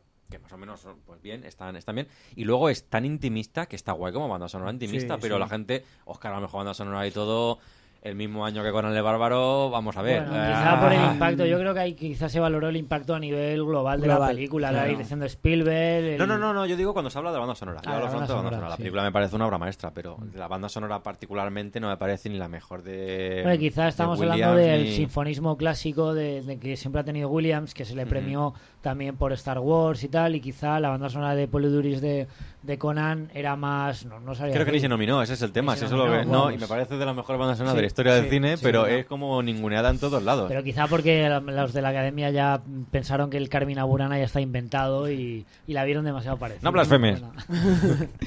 Bueno, a ver, llegamos a Emilio Martín, también un viejo conocido y colaborador de, de los Facebooks y de los mundos de Adlo. Eh, Emilio comenta que las películas que más miedo le han dado han Y, sido el y gran admirador de Gotham. Ah, sí, bueno, sobre todo de, de Gotham y de, las peli y de las series geniales que tanto nos gustan últimamente. A Emilio le ha dado miedo el sexto sentido. Es una película que no hemos comentado, pero sí que es cierto que a vista ahora, que no sabemos ya al final sorpresa, Mm. no nos impacta tanto. Pero yo sí que es cierto que estoy de acuerdo con él que cuando la fuimos a ver al cine, las dos o tres escenas, el, el muerto de la bicicleta, La el niño encerrado en la en la, en la la campaña aquella- A, a mí el aseo. El, El- momento, el momento el del aseo, aseo. efectivamente, Me cuando va al aseo, Sí. con esa magistral, sombra que cruza el pasillo. eh, me parece una manera magistral de dar miedo. y, los, sí, y y los cajones de la cocina. Sí, sí. Cuando, o sea, que no hay ni, no hay ni corte, está ahí, la mujer se da la vuelta, de pronto los Sí, cajones está están todo abiertos. cambiado de sitio. es Eso sobrecoge acojonante. también mucho. Ujú. Porque es que hasta ese momento no sabes qué está pasando, no, no entiendes nada y cuando y ahí es cuando te das cuenta de que algo algo está pasando y que hay algo con el Si niño. te das cuenta que el niño no es tan rápido como para abrir todos los cajones de la cocina en, eh, en ese tiempo, es imposible. Ah, esa, esa escena de la- es, es buenísima. Y es una película que una de sus grandes brillanteces para mí fue el tráiler. Porque Sí. no es un tráiler. Es, la Es escena de la bicicleta. justo, la escena de Sí. bicicleta Y- que- y- que ya y te marca, lo hemos hablado alguna vez, que ya te marca el ya te tono marca que el tono la de la película. y además eh, no necesitas sacar, eh, que luego en la película sale, pero en el tráiler no, el cadáver no, no salía en el tráiler, simplemente decía hay un muerto y está a mi lado y ahí Sí. cortaba. Me pareció genial. Esa escena está muy bien. Cinematográficamente me pareció Que genial. luego en la Sí. película es un golpe de efecto que te sale el... el- Porque sí que sale el Claro, porque sí que ciclista, sale el ciclista eh, muerto. muerto. Que es la gran trampa de la película, es que todos los muertos que salen en la película están deformados, Sí. menos... Ya. Tiene una- es, es lo Es que la- decía es la Antonio. gran Es, una trampa. película que la primera vez que la ves Claro. está bien, luego tiene muchísimos fallos de ese tipo. Ya comenté en otro yo programa no el quiero, de la quiero- sudadera. no quiero decir fallos. Yo no pero- los llamo fallos, yo creo que son trucos. son trampas, son trampas. Son Sí, trampas. Lo que pasa que. Cuando ves la película las disfrutas. Pero No, claro, justo, es que justo. Sí, estás sí, viendo sí. la película... Pero sí es una que- película para ver una vez. Sí, justo. Sí, pero porque está que- tan explotada la idea No, ya. no, pero ya no Es yo tanto. Yo diría digo en la película en sí misma. La película en sí, misma. Pero es que cuando la has visto completa, te das cuenta que no es de terror. Es de otro. co- Es, es una historia de fantasmas. Yo en- hice una crítica hace tiempo, la, de mis primeras críticas que hice, y la llamo una triste historia de fantasmas. Tiene un, un tono de melancolía, de. Sí. Que, que claro, que eso lo sabemos ahora porque ya la hemos visto y la hemos analizado, pero Sí. en el momento sí que te la vendían como una peli de terror al uso, con sustos de. Como de todas las películas de. Samarán. Pero, Sí, bueno, pero es que de todas maneras, tú, tú te coges, ahora ya está muy trillado, es lo, el efecto acumulación, pero la escena del crío en el hospital, o en- no me recuerdo dónde estaba, con la manta diciendo que en ocasiones Sí, ve eso- muerto, eso eso, es da un mal rollo. es súper mítica, es Sí, mítica. Sí, sí, que ahora sí, la han parodiado tanto que Sí. ya da risa, la- todos hemos jugado con eso, pero en el momento que lo veías en el cine Pues daba da, muy mal rollo. mal y es, es para mí la gran habilidad del, del hindú en esa película fue jugar con tan poquita cosa y crearte una historia muy, una, una atmósfera Más muy, que la historia, justo la atmósfera. una atmósfera muy interesante. Bueno, y si salir del cine de M. Night Shyamalan, eh, O Emilio, como se pronuncie. o como se pronuncia, Emilio también cuenta que le ha dado miedo señales. Yo no la vi, le dieron tantos palos. A ver, Señales, que- yo no la recuerdo, la No, fui yo- a ver al cine y no la recuerdo, pero sí que recuerdo que tiene una primera escena, una primera parte A ver, señales. bastante mal rollera. Señales tiene algunos detalles eh, que son muy del sexto sentido. Yo sí que la vi en el cine. A mí, yo le han pegado muchos palos. A mí es una película que me gusta mm, cómo está montada, me gusta mucho la atmósfera que le da, me gustan mucho los actores como están. Lo que pasa es que, claro, darle hostias a Mel Gibson es, es un deporte fácil. Pero, pero me gusta mucho. Y tiene un par de escenas eh, eh, muy similares que yo recuerdo mucho, a mí me impactó mucho de, de ver en el cine pegar unos saltos, no sé si las recordáis, eh, cuando están, están viendo, está, la familia protagonista está viendo la tele, ya han llegado los extraterrestres, están poniendo un vídeo de un cumpleaños, tal, el típico vídeo que le han dado a unos informativos, y de repente ves pasar un alien, un poco tipo lo del aseo. En ese momento es que das un salto y luego te paras a pensarlo, ya sabes, y dices, ¿y por qué? Si no es nada, pero está tan bien ambientada, está tan bien Te metes tanto, ¿no? En la te, peli te de metes te y te das el salto que dan ellos en, en la granja. Y toda la escena eh, claustrofóbica de ellos en la granja y el alien dando saltos por ahí, que lo vas viendo en flashes, es bastante impactante. Ajá. Yo, vamos, no recuerdo haber, haber... O sea, es que no recuerdo nada de la película. Recuerdo la escena de los, de los sombreros de... de A mí esa, esce- ponen. esa escena me dio mucho mal rollo. O sea, esa escena sacada de contexto da risa. Sí. Porque son los... Pero eh, tú te pones en tres granjeros, eh, ni siquiera un granjero y dos niños que están llegando extraterrestres y están matando gente y está pasando y cualquier cosa se te ocurre de hacer. O sea, yo la Claro, entiendo. sí. Y, y vista en la película tiene sentido. Funciona. ¿no? A mí se me lo que lo ve muy tramposo ya. El resto de películas... Claro, la primera vez, bien, pues bueno, tiene su falla, pero es una película, pero cuando ves que es tramposo en, toda, en Sí, cada una de las por ejemplo, la del bosque, el arranque me parecía acojonante. Y el tráiler me gustó mucho. Y, hostia, esta peli Y va a luego la molar. va Y luego la No, peli, la película tío. no está mal. A mí lo, No, lo- no he visto el bosque. le sobran 20 minutos. Pues- Es decir, la película tiene una, un, un factor sorpresa y a Sí. partir de que llega el factor sorpresa, los otros 20 minutos de películas que hay hasta el final es un poco como esto que me está aportando. sí, o sea, se- ya, está. Claro, o sea, es una. Pero claro, lo, él lo que hace es cerrar la línea argu- argumental que ha empezado la película. Pero a esas alturas ya, después de la sorpresa, te la trae el pairo. O sea, me da igual lo que pase con esta niña, pero tú sabes lo que está pasando aquí y ya, Ya, está. Es, no sé, es absurdo. Pues bueno, Shyamalan, bastante tramposo, sí que nos ha pegado un par de sustos, ha quedado para la historia el sexto sentido. Y bueno, pasamos otra película que comenta Emilio Martín, que le ha dado miedo, La invasión de los ultracuerpos. Esa la quería comentar yo, Yo luego. creo, efectivamente, La vi ayer, de hecho. Esta película pues, podemos estar bastante de acuerdo porque la versión de Philip Kaufman de los Sí, 70 por La de. Leonard eh, Nimoy y todo sí, eso. Leonard Justo. Nimoy con, con Donald Sutherland da bastante mal rollo. Sí. sí, sí. Que vaya dos. sí. ¿A cuál más no, mal. Comenta Javi, esta película, ¿por qué, ¿por qué da mal rollo? Bueno, yo para empezar la vi, la vi de crío la tele. O sea, eso ya, vamos a ver. Eso marca, ya te marca, Eso ya marca, marca. eso ya marca. O sea, quiero decir, es una película que no sabe muy bien de qué va. Esto parece que va así como de extraterrestres, pero, pero no, me lo digo por el principio, no estoy destripando nada. Sí, Se- sí, se sí, ve una sí. especie de de los cosas. 70 de de los Strip. 70. pasa igual, yo soy- Sí. yo Marco dice, No, bueno, además es igual, una da película que, que si no has visto una Sí, versión, pero, has visto pero luego otra. te a ¿Cuántas? destripar las dos. Está la versión, a hagamos recuento. Está, Está la, la de la los versión 60, de los, 50, de los 60, ultracuerpos. en blanco y negro. En blanco y negro de los De años Don Siegel. 50. Ujú. La de los 70 con de Philip Kaufman. Sí. Luego hizo en los 90 una Abel Ferrara. Abel Ferrara, que es de Body and horrible, sí. Y luego hay una moderna de, del Invasión. 2000 poco, que la es la de Nicole Kidman y Daniel Gray, ¿no? La, la hacen mañana en la tele. Sí, algo así. Esa sí, no está la- mal mañana tampoco, la ¿eh? Buah, yo me tiré para atrás. la- no, la- no la he visto, no me ha molestado. Yo- o sea, yo quiero ni me decir, molesté en vi el verla. tráiler y dije, vi el tráiler y dije, Es que no hace ya falta, el tráiler no ya hacía es más falta. malo que la otra. Pero es que yo creo que teniendo a los años 50, que tiene esa paranoia de, la, de los años 50, Claro, de es- la- Y el ese encanto, la y ese metáfora, anticomunista, metáfora. justo, sí. Luego tiene la, set- la de los 70, que es más La- es ciencia ficción más insuperable, pura. es Y insuperable. luego tiene la de los 90, que es- mete un poco más del cine fantástico, más un gore de Abel Ferrara, más un poco más experimental. Yo creo que los puntos de vista no hacía falta otro más. Hmm. No. ¿Eh? Pero bueno, estábamos con la de Philip Kaufman. Sí, pues bien, como comentabas, la, la de los 60... No he leído el, el- el relato original, ¿vale? O sea que yo voy a partir de la de los 50-60, no recuerdo de qué año es. 56 de 50 Christian por ahí. Vale. No, No, no, no, no, no, es de Don Siegel, Don porque Siegel, que Don sí, Siegel sí. sale haciendo un cameo en esta película precisamente.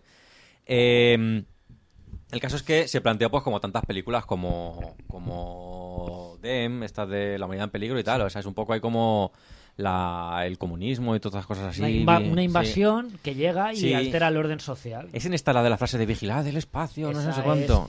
Es, sí, es, Es que hay un montón de películas que era, era como la, la, la excusa para meterse con el comunismo. O sea, la, la excusa para hacer una película de terror es meterse con el comunismo y en plan, vendrán de fuera aquí para Fría, acabar ¿no? con nosotros. el claro, y era. comunista. eh, todas estaba ahí un poco encubierto, un poco encubierto que si lo ves ahora y eres, eres joven y no has conocido la Guerra Fría, no lo ves. Te quedas igual. Claro, ¿no? no, eso no lo ves por ningún sitio, pero bueno, teniendo en cuenta el contexto, pues se ve. La primera era, era muy de metáfora, y esta segunda lo que hace es pasar un poco más de la metáfora y lanzarse directamente al mal rollo.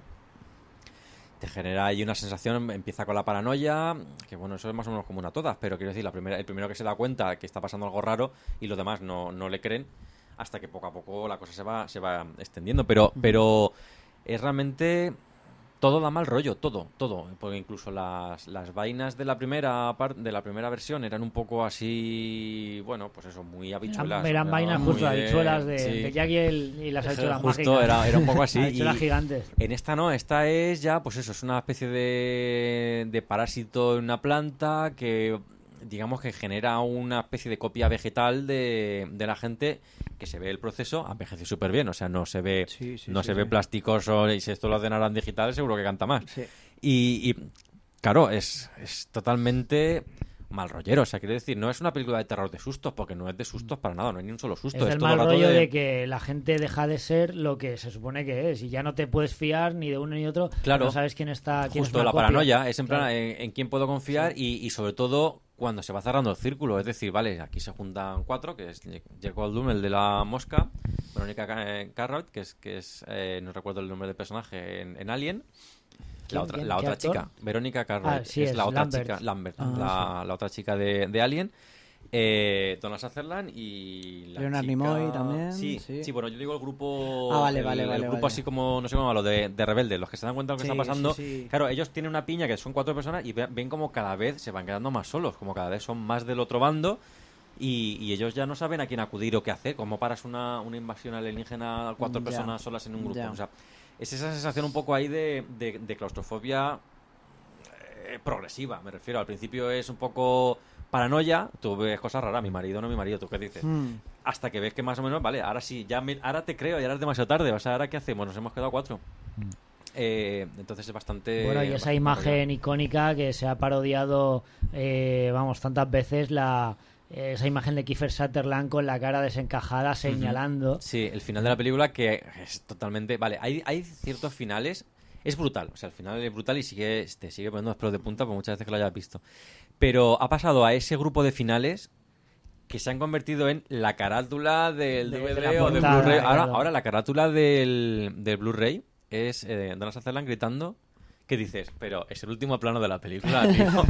Pero que, que pasó lo mismo con el, el simios. simios, A la, carátula del claro, DVD en su sí. momento Ya, era la foto de la libertad enterrada en la playa que dice, Flipando vale, es una película ahí, que tiene ¿no? 40 años. Pero yo, por ejemplo, cuando la vi con Beatriz, con mi novia, ya no la había visto. Y yo, Salió, no, no veas el claro. DVD, entonces, no, veas, no veas la portada. Porque, claro, es, es Claro, un poco... es que Spoiler es- total, ¿no? Hostia. la Además, vuelta a la menudo spoiler, porque Claro. cambia en, en esa cambia la película Sí, entera. Totalmente, Totalmente. claro. Bueno, vamos a comentar un par de películas más. Emilio Martín también comenta que mm, eh, otra película que le dio miedo, la de Insidious, ¿vale? Insidious no la he metido yo, o no es... O sea, me dio miedo, ¿vale? Pero quizá como una versión actualizada de Poltergeist. Me Sí. parece muy Hablamos de ella en el primer Poltergeist. programa. Efectivamente, el hablamos, hablamos de ella. Tiene Pues su sí, lo escena de los de los exorcistas, de los de los eh, investigadores, lo que sea, que montan el chiringuito y ese rollo de viaje astral con el padre que entra Sí, en la os iba a decir, a mí lo que me rechinó para- mucho fue el final y la estética que tiene James Sí. Wan, es- esos rojos ahí, esas criaturas de cartón piedra, a mí eso no me moló nada. Mucha Sí, gente entra en la disfrazado. sí, sí, sí, sí. Y bueno, vamos a hacer una, una pausa. Seguimos con un par de películas que nos ha mandado la gente de, de miedo. Y bueno, luego más.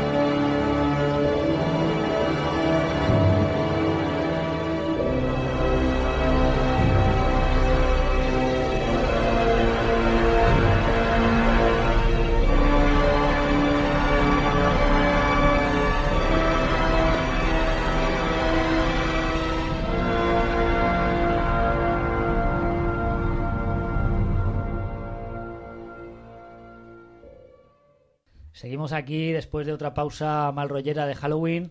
Vamos a continuar con las películas que más miedo les han dado a nuestros oyentes, a nuestros colaboradores del Facebook. Llegamos a Andrés Marmol, mi buen amigo Andrés de Murcia.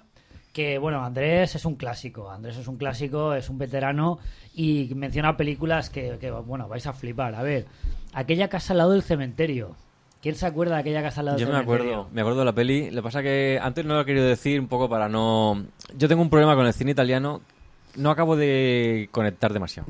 Porque es que muchas veces las cosas pasan porque pasan y no te tienes que fijar demasiado en la credibilidad o en la coherencia de la Pero luego la ambientación está muy conseguida. Sí, la ambientación muy conseguida. malsano y enfermizo que decía al principio. Pero yo me quedo pensando, o sea, eso es fallo mío, ¿vale? Esto no me meto con la película, es simplemente que yo voy a explicar porque no conecto, pero Sí, sí, que sí. le guste, que le guste. Lo que pasa es que yo me, me estoy viendo la película, hay algo que no cuadra en el guion y yo me quedo dándole vueltas en plan... te saca de la Y historia. ya luego cuando me quiero volver a meter es un Te poco como... Sí, ¿no? a mí Ya me da no igual el maquillaje, me da igual la música. O sea, quiero decir, esto Ya. no tiene ningún sentido. Ya. Y es un fallo mío. O sea, yo reconozco que en No, ciertas no, a ver, películas me de terror... pasa, me pasa a mí también lo mismo. Hay películas que estoy viendo y como no encuentre, o sea, como no conecte la, la historia, me saca y y ya me puedes contar efectos especiales Sí, sí. o una trama súper interesante que si yo mismo me he dado cuenta de que no tiene sentido lo que me están contando, ya no No entro. te mola, ¿no? ¿eh? Claro. Pero bueno, aquella casa al lado del cementerio, la verdad es que es un clásico de ese ambiente setentero, malsano, italiano.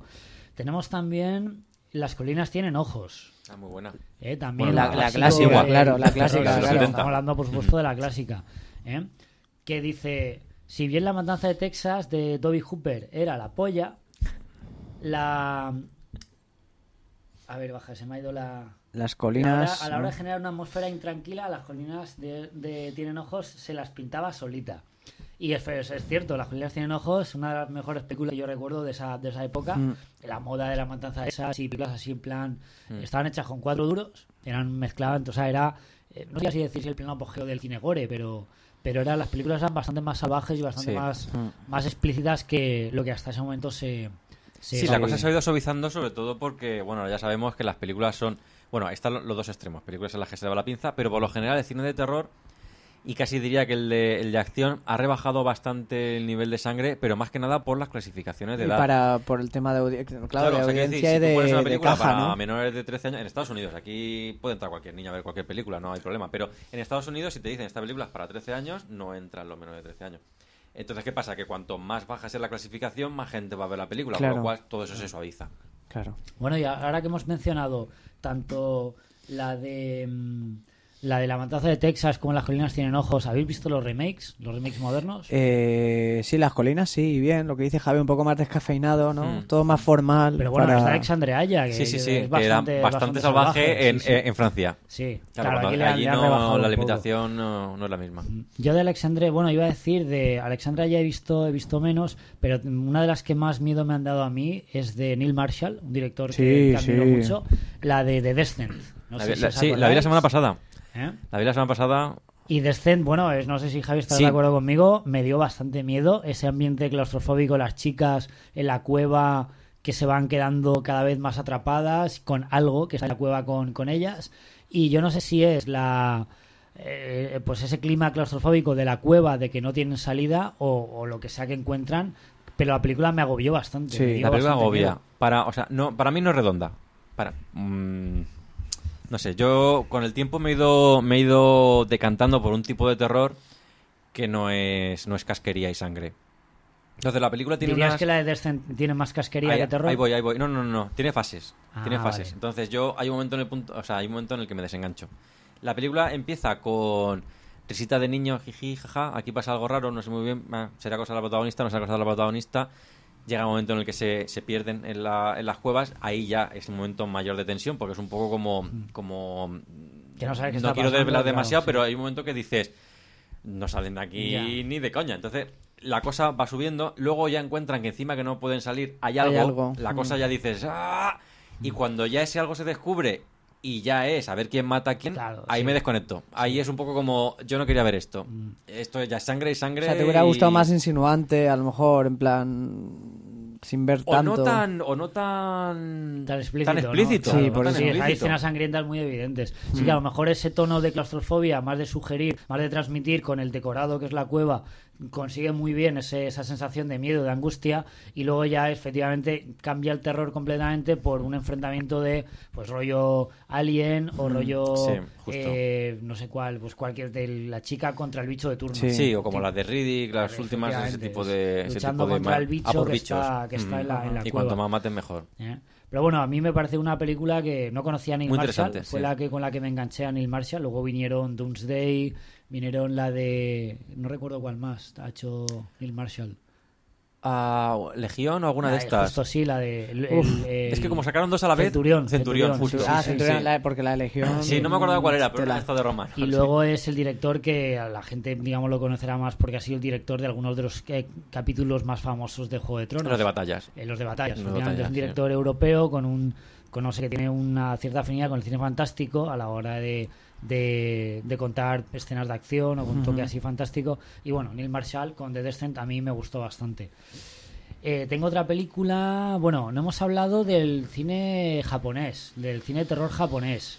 Y me gustaría mencionar la peli de, de Ring, Ringu, la japonesa, como unas películas que también más miedo me han dado, porque hasta ese momento no había visto ninguna película de terror japonés del subgénero de terror japonés que luego se puso tan de moda. ¿Sabes sabes el Y- problema que tengo yo con The Ring? Que vi primero la americana. Ah, vale. Entonces luego no sé ya por el... Pues que ya pierde Ya, el golpe claro, de efecto y Son, son tal. demasiado iguales. Sí, Porque pero todo el Javi, mundo pero- dice, la mejor es la que has visto primero. Claro, Claro, justo. Yo vi O sea, son entonces la... Claro, no, es que la japonesa tal es mucho mejor. Bueno, si ves la americana primero, yo creo que lo que dices Luego la tú, segunda te no te aporta quedas... nada. Es cierto, no- es cierto que la japonesa, de mi punto de vista, tiene un elemento que no tiene la americana, que es el folclore japonés. Eso es. Ese, ese, claro, los japoneses a la hora los ojos rasgados. Los ojos rasgados. No, no, que no miran, decir, la sospechan, mitología- a ver, sospechan. Lo hemos, lo hemos comentado al respecto Siempre de... durmiendo. esos, ojos hemos, no miran, comentado al sospechan, respecto, doctor. de, al respecto de la de Cabin in the Woods, la, cabina, Sí. la cabaña del bosque. La, el- en Estados Unidos está pasando lo que está pasando, el cliché de los adolescentes en la cabaña del bosque, mientras en Japón está pasando la niña con el colegio y tal. Pero- Entonces tienen su propia mitología, su propio folclore. Sí, pero eso te puede en algunos momentos te puede alejar, eh, acercar porque ves un folclore diferente al conocido, pero es que yo creo que estamos más cerca que el americano. O Sí, sea, sí, no, obviamente, Entonces, obviamente, por eso es quizás te, de- puedes, te puede pa- parecer más, no sé, te puedes... Sí, o sea, te eh, puede parecer más próximo meter- la- el, eso el es, eso es, el americano, que el japonés. Yo al revés. es, sí. El hecho, o sea, yo al, al no conocer el folclore japonés, esas historias de fantasmas, de niñas demoníacas que vuelven, que no vuelven. como que tal, ya te da, ¿no? Al revés, hasta ese momento no había visto ninguna, con lo cual la primera vez que la vi, la primera vez que, tomé, que, tu- que tuve contacto con ese tipo de historias fue con Ringu, con The Ring, y me, me impactó. El personaje de Sadako, no Samara, Sí. eh, me llegó más. Y luego, el- una cosa que ha comentado Javi, que viste no sé qué peli en VHS, Así. él, pues yo vi Ringu en VHS, alquilar el videoclub, entonces claro, Oh. que la película maldita sea una película en VHS y yo estuviera viendo la Hostia, película eso en le da VHS, rollito, eso le da un- rollito. Sí, porque un yo, yo- yo ya la vi en DVD. Claro. Las dos, la americana y la japonesa ya la vi en DVD. Entonces, claro, el rollo VHS de la cinta que tú la pones y que una semana después vas a morir, pues claro, daba bastante rollo. La verdad es que allí en Japón tuvieron poca visión de futuro. O sea, quiero decir, ya estaba muriendo el VHS y en, en Japón te droga una película de terror con VHS. Pero- Po- pero- Poca visión de futuro con esa película no diría yo, porque vendió, ¿eh? O sea, Sí, vendió. Lo que, pasa que, lo que pasa que, a ver cómo le dices a un chaval ahora de 15 años que no ha conocido prácticamente el Pues, VHS que la vea. La ve. Haces un remake. No, por supuesto. El DVD pero- ya no tiene gracia, ¿no? La- el DVD maldito. Ya- Pero- Claro, mola más claro, el VHS. maldito que la verdad es que no lo mismo. Claro, claro, tío, hay un escrinazo Sí, sí. maldito, tío. Está en la nube, puede llegar a No, cualquier o sea, sitio. no, lo, claro, mejor, es, lo peor. mejor es el DivX maldito que mata a unos sí y otros no porque el DVD no lo reproduce. Ya. Unos sí y otros no. No, es que no pirata no tengo que los seas, ¿no? tengo Mueres los o- no. Pero bueno, eh, y también comentar que, mm, que efectivamente con Ringu, la de Ring la japonesa, se abrió la veda a las películas de terror japonesas y aprovecho para preguntaros si visteis alguna otra de, las, de la moda que vino después Sí. que os haya marcado. La Maldición, Dark Water... Yo vi Dark eh, Water y me marcó tanto que no he vuelto a ver cine japonés. ¿En Me serio? marcó en el ¿Te- sentido te- de te que no conecté, no, no, ¿No no te conecté nada. Ah, que no conectaste. Vale, vi, la de vi la de The Ring, me, me, me gustó, vi Dark Water. Yo me, me pasa mucho en general no quiero que suene aquí ni a cerrado ni a que soy un ceporro, pero no he tenido tanto contacto con la cultura japonesa como a lo mejor los lectores de manga y tal, ¿vale? Cuando yo era más chaval aquí llegaban muchas cosas americanas, pero japonesas... Hmm. Yo cuando llegaron, por ejemplo, lo digo porque fueron los primeros, no porque sean ni buenos ni malos. Cuando llegaron los Caballeros Zodiaco, yo ya tenía pelo en el pecho. Entonces, a ver si entiendes que antes no había mucho, más Z y poco más. Entonces, no hemos tenido, me pasó como a ti, no teníamos ese contacto con la cultura japonesa. Y yo, generalmente, el cine japonés tradicional lo encuentro muy lento. Por ejemplo, lo siento. Para que no le guste, pues lo siento, que no tiene su gusto. Pero yo Akira Kurosawa me aburre sobremanera. Y el cine de terror japonés... Especial de Akira Kurosawa. no me verás aquí. Eh, no, en serio, que, que no...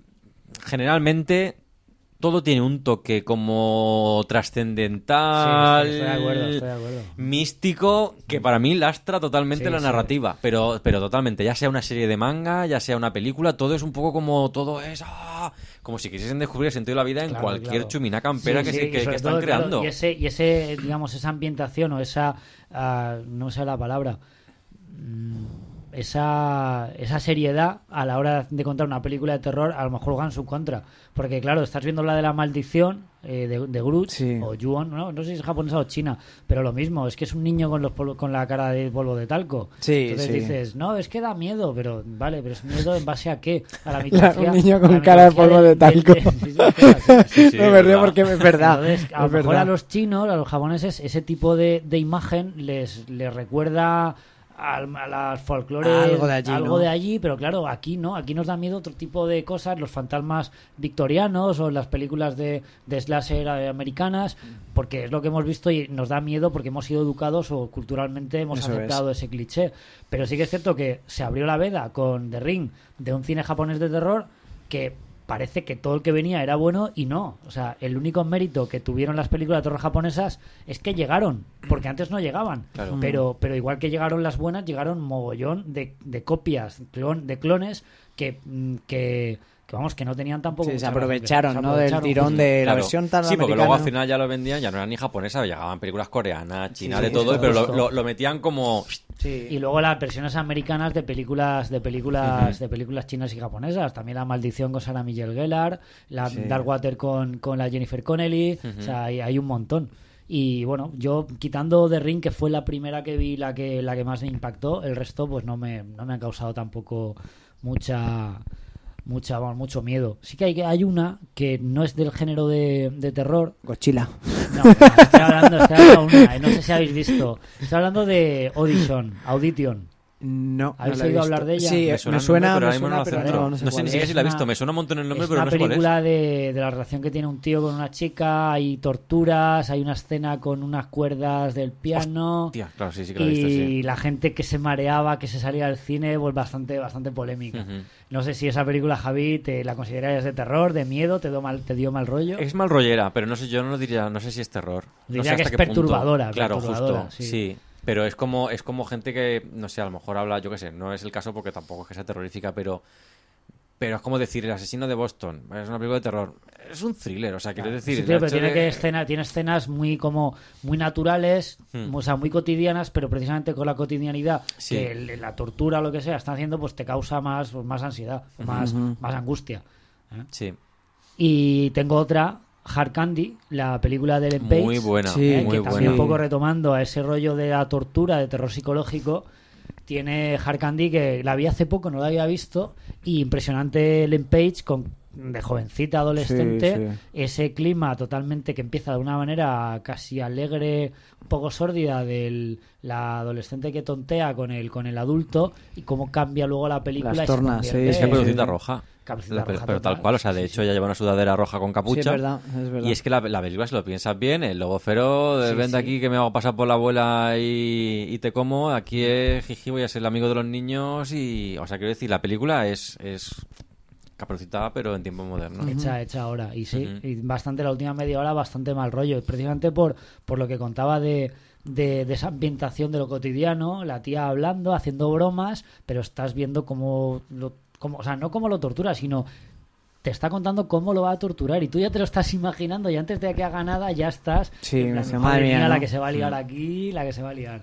no sé si Marco este tipo de películas las ve o las No, ha visto no, yo- Pero yo no- digo, A ver, yo, mi, mi idea de. Es como una. Para mí es como. a ti no te gusta pasarlo mal Exactamente, yo es como las montañas rusas. Eh, yo respeto a quien le guste subirse a una montaña rusa y, y le guste la sensación de caer en picado a gran velocidad y el efecto que produce en su cuerpo. Yo lo respeto, pero yo no me lo paso bien. Claro. Entonces, yo no lo paso bien en un cine eh, sintiendo esas cosas, sintiendo ese mal rollo. Entonces, Pero la- mm, la- yo tengo curiosidad porque yo me he encontrado por ahí, por el mundo, eh, la gente como tú, ¿vale? Entonces, no, no, o sea, es, es gracioso como en plan de, yo es que no voy al cine a pasarlo mal.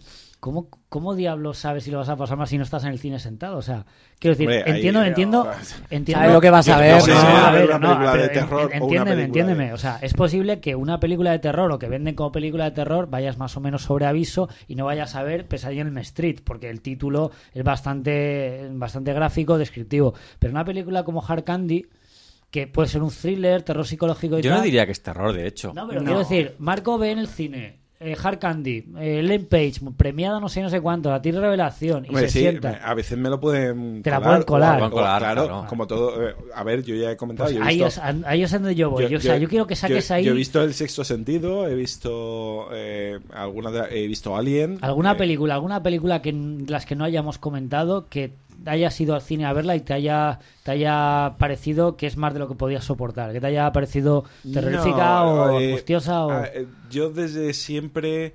eh, cuando he ido al cine, para bien y para mal, muchas la mayoría de veces para mal, pero también. ya sabía lo que te ibas a encontrar. Claro, yo es muy raro que yo vaya al cine a ciegas. Ya te digo, por desgracia, y más en este tipo de, de cosas. Eh, yo recuerdo que vi Scream. eh, yo fui al cine a ver Scream, pero eso, iba preparado.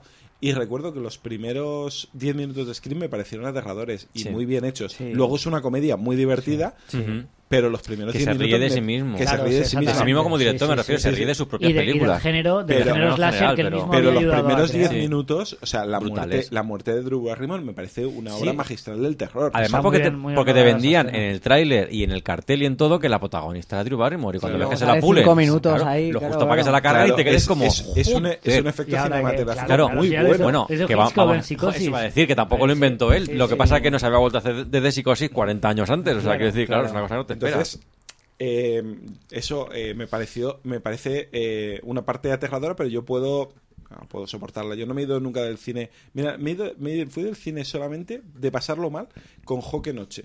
Porque me parecía absurdo el estar viendo a un tío pasándolo mal de forma tan tonta. Mm. Pero yo, Esa por película es muy buena. a mí no me gustó nada. Yo me salí del cine. Yo lo entiendo. recuerdo. O sea, a mí la película reconozco que es buena, me gusta, o sea, está, está muy bien hecha, pero, pero pone muy nervioso. Sí, a mí- Pero lo que pasa es que cada uno tiene, tiene su- Claro. sus Límite, topes. ¿no? Su Claro, yo no puedo ir a ver, o sea, yo no, a mí no me pillan viendo Beautiful, por ejemplo. ¿Cuál es bien? Es una, una, una de, de, ¿De la de Javier? Bardem. No, Ay. pero, pero casi. De la de, de- ¿Cómo se llama? De Iñárritu este. ¿Cómo se llama? Ah, Rafael sale el de nombre. Iñárritu. Sí. Ah, que es, es de Javier Bardem, es un tío en el que la película empieza que lo está pasando mal, lo está pasando mal, la cosa va peor, va peor, va peor, va peor, va peor, hasta que al final ya está deseando que se acabe la película. Yo no la he visto, pero me lo han comentado. todo. Pero un drama, pues como la, este tipo de que un hombre que se ha hecho famoso por la trilogía del dolor, imagínate, o sea, quiero Ya, decir, del sufrimiento, o sea, pues ahí está, o sea, es una persona que le gusta ver, le gusta hacer, mira, vais a sufrir, sí. y le, justo Sí. le gusta recrearse. A mí no Pero- me pillan, no me gusta ese tipo de sufrimiento precisamente porque se basa en temas reales, o sea, Eso es. yo no quiero ver enfermos, no, es que, vamos a ver, no es en Sí, plan sí, cierro sí. los ojos, quiero decir, ya Sí. tengo el telediario que me Claro, está todos claro. los días machacando Te- con, te con tienes que enfermos evadir y en el cine un Claro. poco, ¿no? Claro, yo Claro. recuerdo, además, yo recuerdo mi época de estudiante cuando yo estudié eh, sociología, vamos a ver la inserción de la mujer en el mercado laboral. Vamos a ver el drama de la inmigración, vamos a ver no sé qué, no sé cuánto. Pues a mí me llevas al cine a ver cine social, ¿qué quieres que te diga? O sea, ya. estoy todo el día metido con esto, pues me apetecía ver pues ciencia ficción, terror. Claro. Pero el terror lo paso mal, pero es un terror que, Que lo paso que mal, es sabe- irreal, claro, que es claro. irreal. O sea, yo me no, veo un tío de fantasma y digo, esto no existe. Pero, o- o sea, son pero, sensaciones. pero, pero entiendo a Marco, porque hay sensaciones que no las quiere recrear. Claro, es que la- no, las quieres necesitas.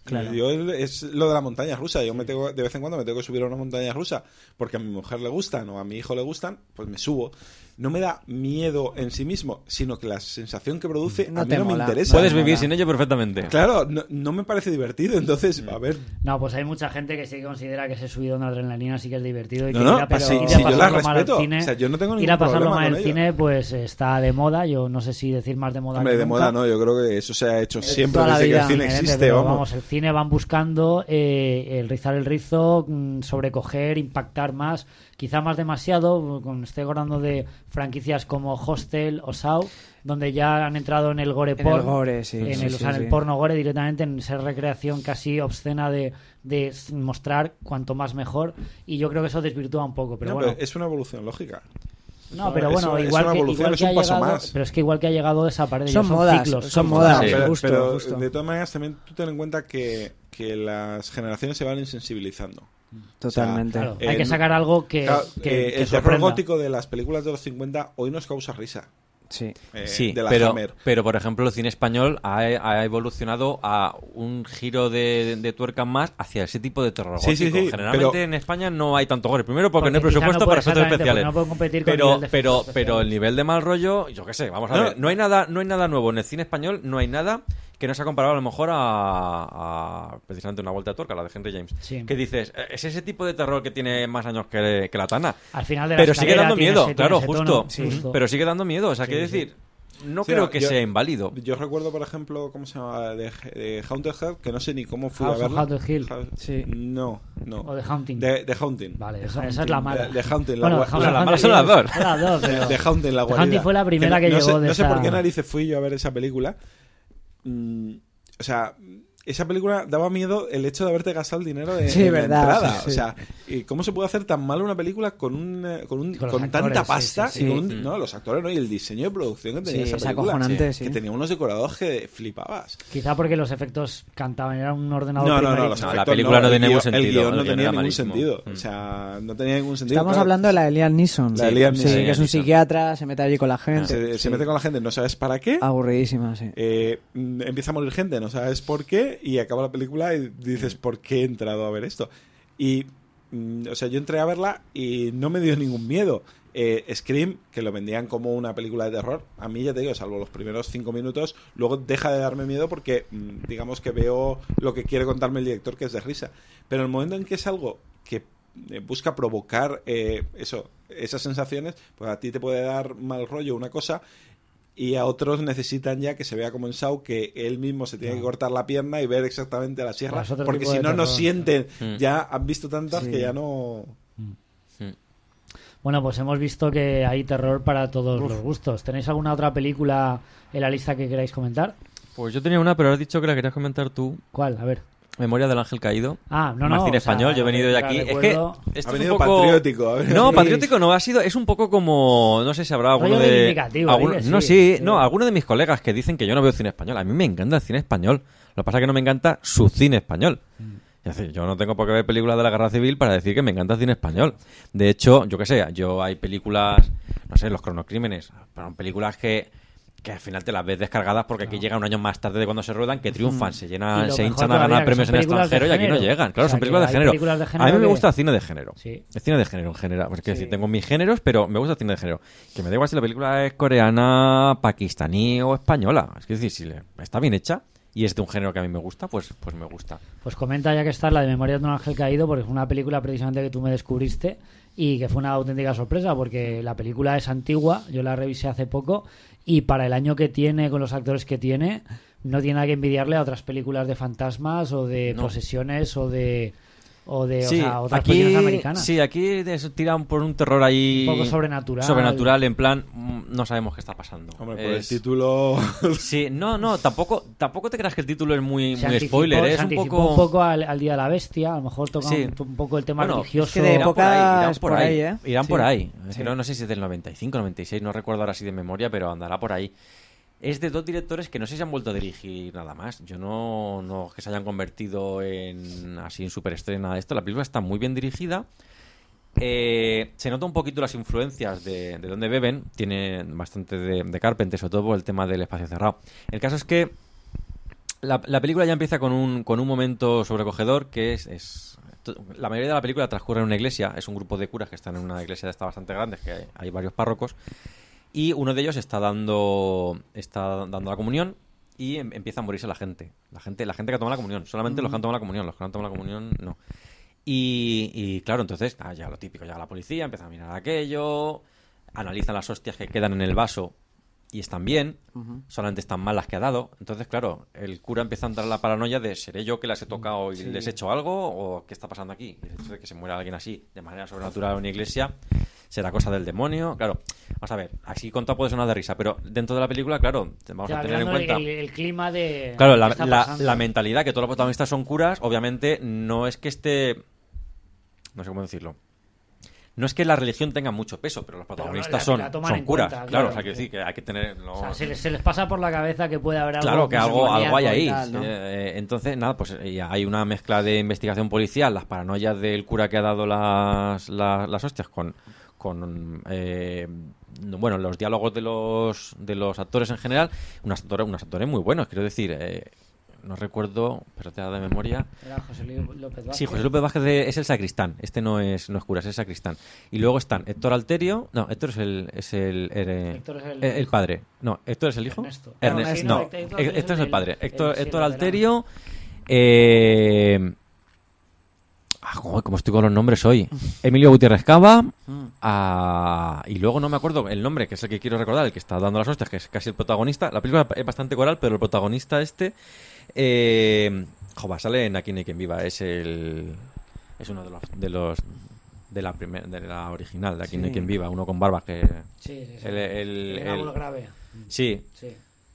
Domingo algo, no recuerdo el nombre. Pero bueno, eh, bien, pues el tema nada, no quiero desvelar mucho más, pero que, que tiene una serie de, de cosas ya vistas, pero que las utiliza en plan... eh, Que ayuda a crear lo que es la claro, ambientación. no te tengo que explicar nada porque tú ya sabes más o menos de qué va. Y entonces va, va narrando y eh, eso, es una película bastante coral con todos esos personajes que van ¿Y pasando por qué, cosas por raras. qué da miedo? ¿O por qué te dio miedo? Eh, bueno, la, la, escena de la gente cayendo en la iglesia a recibir la hostia te pone los pelos de punta, me refiero, es un poco, es un poco cómo está hecha, me refiero, no, la trama a lo mejor no es el colmo de la originalidad nada de esto, pero, pero bueno, yo nunca había visto a gente morirse cuando le dan una hostia, no es que digas, claro, quizá, sí, ¿no? Claro, la sí, gente sí. muriendo en la iglesia es como una Sí, cosa sí, que es un nunca poco la visto, como, ¿no? claro, o sea, eh, el mal está en la iglesia. Llega un momento que, claro, todo empieza, esto empieza a ser mediático y todo. El mal está en la iglesia. Dices, coño, pero esto es- suele ser al revés, ¿no? Suele ser el cura el que ayuda a acabar con, con Con el, el mal. mal. Entonces es, es un poco, no sé, yo, yo la recomiendo a, a todo el mundo. Muy bien. Pues ahí queda la- el toque el toque español.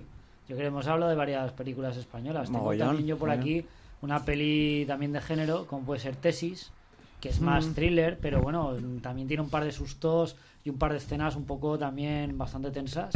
que yo cuando la vi en su momento en el cine, pues no había visto nunca nada de ese estilo y me impactó bastante. Y Sí. español, ¿eh? Porque decían, eh, que es española. Claro, Hostia, sí, pero... sí, sí. Porque A- ahora... a mí de el tesis género- me pareció brillante el final.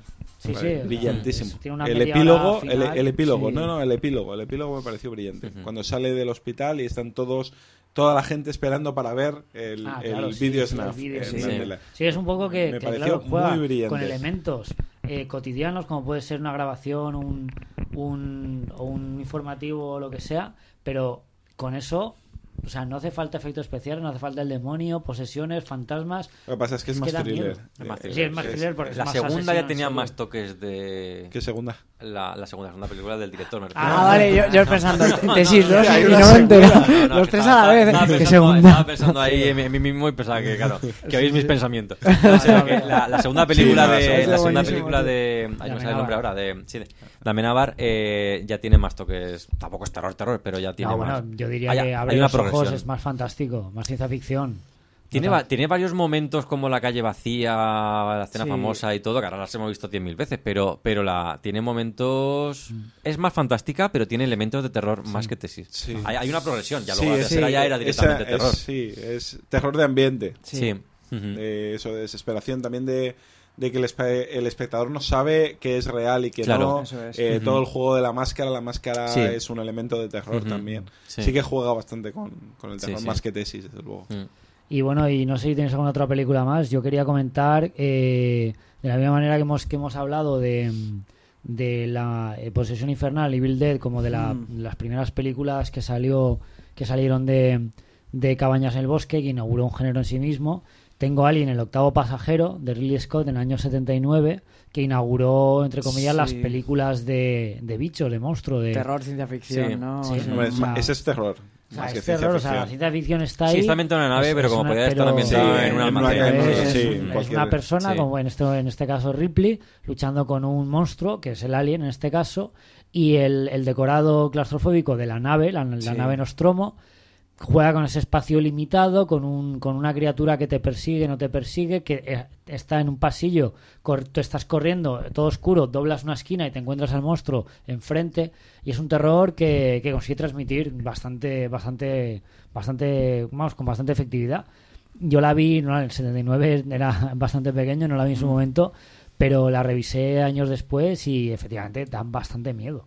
Sí, la escena de John Hart ahí retorciéndose Sí, y tal, era lo que me- La- me- me- la eso me da más mal rollo Sí, que, sí, que el alien la en sí. escena de cuando sale el, el huevo, cuando del Sí. huevo eclosiona y tal y sale el facehugger, el atrapacaras, y se lo llevan a la nave, ahí ya te da bastante mal rollo por la forma que tiene el alienígena. Con esa cola, esos Mm. tentáculos, esa bolsa que le va inyectando y esa, esas patas totalmente enroscadas en la, en la cara. Y ya dices, o sea, esto, vamos, fatal. Pero es que luego el bicho crece y tú no lo ves, lo ves en sombras, ves una boca, ves algo que brilla, ves garras. Mm. No, no ves claramente la criatura qué forma tiene. Yo creo que es un elemento más. Es como que la oscuridad toma forma y, y va a por ellos uno por uno. Sí, eso se ha perdido un poco ahora en el cine. Yo vi una entrevista de, de Spielberg que decía que él no podría rodar tiburón ahora mismo. Dice, no puedes tener al espectador hora Claro. y media sin que salga sí, el tiburón. no el se puede. No se puede. Y, y, pues yo lo echo de menos, sinceramente. Mm, yo- Es una cosa que me gustó Claro. de Descent al principio, ya Sí. te digo, hasta que cambia de... Pero no llegas a ver al bicho ya casi hasta el último Hay ejemplos, 20 hay ejemplos, efectivamente, hay ejemplos de pelis de pelis con bicho, como las llamo yo. eh, algunas bastante interesantes. Por ejemplo, Jeepers Creepers, Sí, los dos sí, hermanos sí, que sí, están sí, en el coche y tal, tiene una primera parte muy buena, muy road movie, les pasa algo y esa tensión la transmite al espectador. Pero el momento que sale, que visualizas al bicho, bicho. se pierde el, se Se pierde aburre, el la película se convierte aburrida, convierte sí, ya, sí, pues eso, una sí. persecución totalmente Mm. de cliché. Pero Sí. hasta el momento que sale el bicho es bastante válido. Sí, Esa es la ventaja que tiene la literatura cuando lees una, una novela de terror que nunca te llegan, por mucho que lo describen, nunca te llegan de verdad a mostrar al, monstruo. Claro. Mientras que en el cine sí que te lo... ten- Claro. Claro. En, en la literatura siempre te vas a imaginar algo casi peor que lo, Claro, que, sí. que lo que estaba pensando Ahí, ahí es donde funciona el terror de Lovecraft, por ejemplo. Claro. Claro. No, no, pero, pero incluso, incluso el de King, que, que con, con un Christine, que es un coche, eh, no es lo mismo que ver en pantalla un coche. Claro. no es Claro, lo mismo. claro, lo que tú, sí, lo sí. que tú estás, lo que tú estás leyendo no es lo mismo que lo que Ajá. te entra en los ojos. Mm. Y yo cuando, cuando vi a Alien, que tardé en verla, por, porque a mí el terror no me gusta, pero es una de esas películas que que "Joder, ver". te- tengo que verla Claro. y, y la- que la vi solo en casa y tal. Y afortunadamente ya, pues eso, el bagaje te hace que películas que no son de terror ya han usado esos trucos, entonces ya los tienes un poco superados menos. Claro. y te impacta menos. Me parece una película magistral. Yo Sí. creo que a Ridley Scott le salió, le salió de casualidad porque el, el director bueno es el hermano. Bueno, Bueno, Yo pienso lo ah, mismo.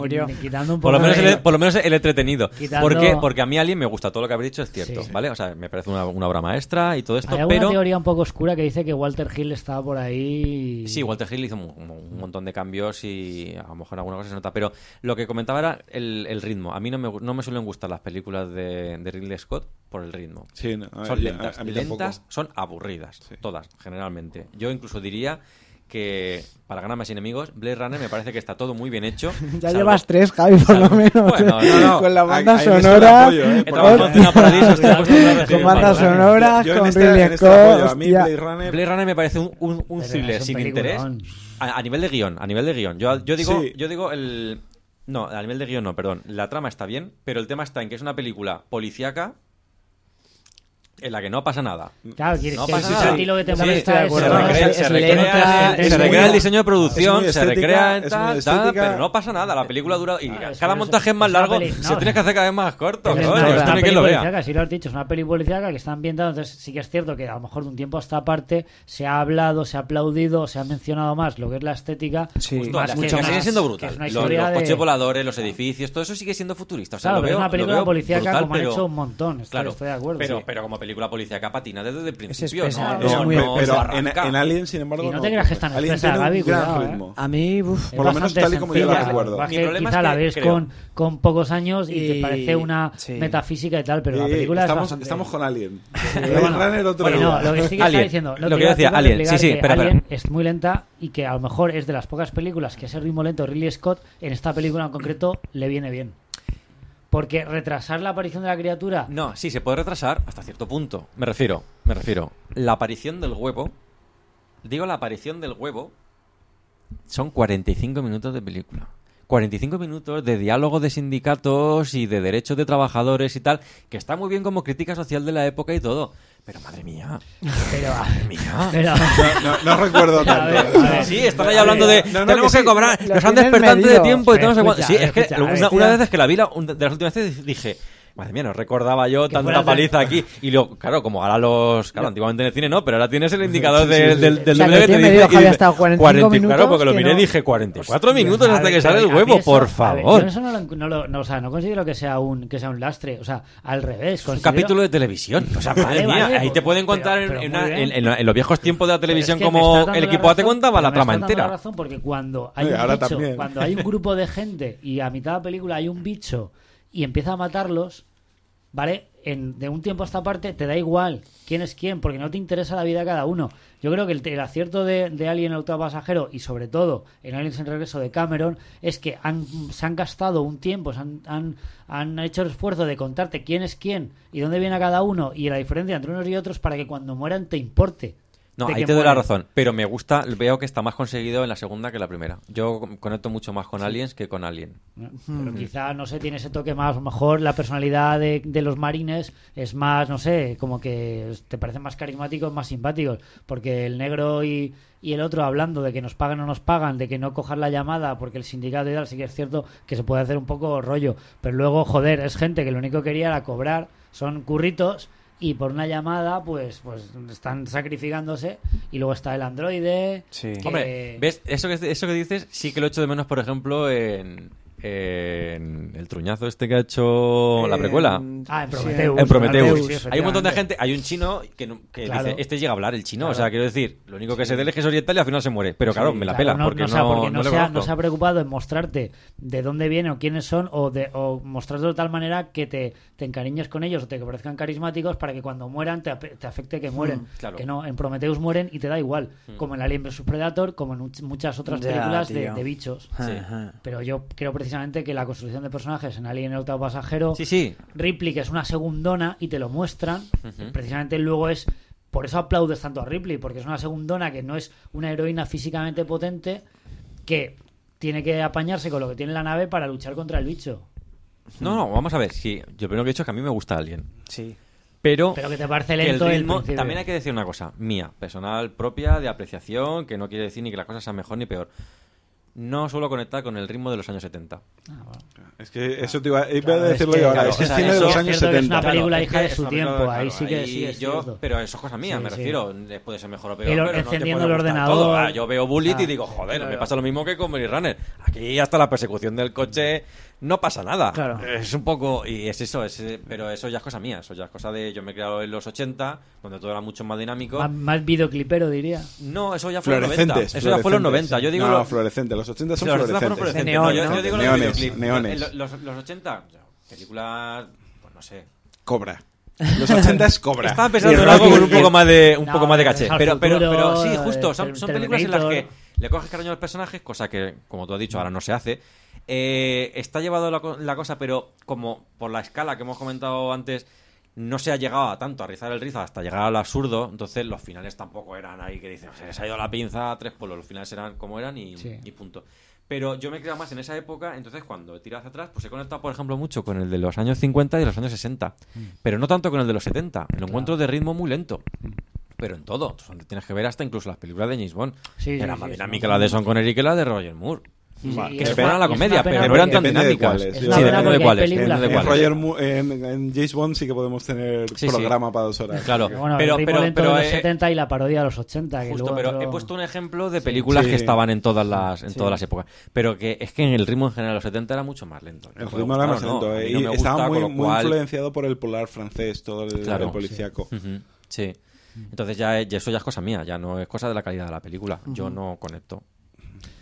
Bueno, pues no sé, chicos. Yo creo que tenemos algunas cuantas películas va, que nos han dado bastante miedo. Hemos aquí hecho una terapia, nos hemos quitado nuestros fantasmas.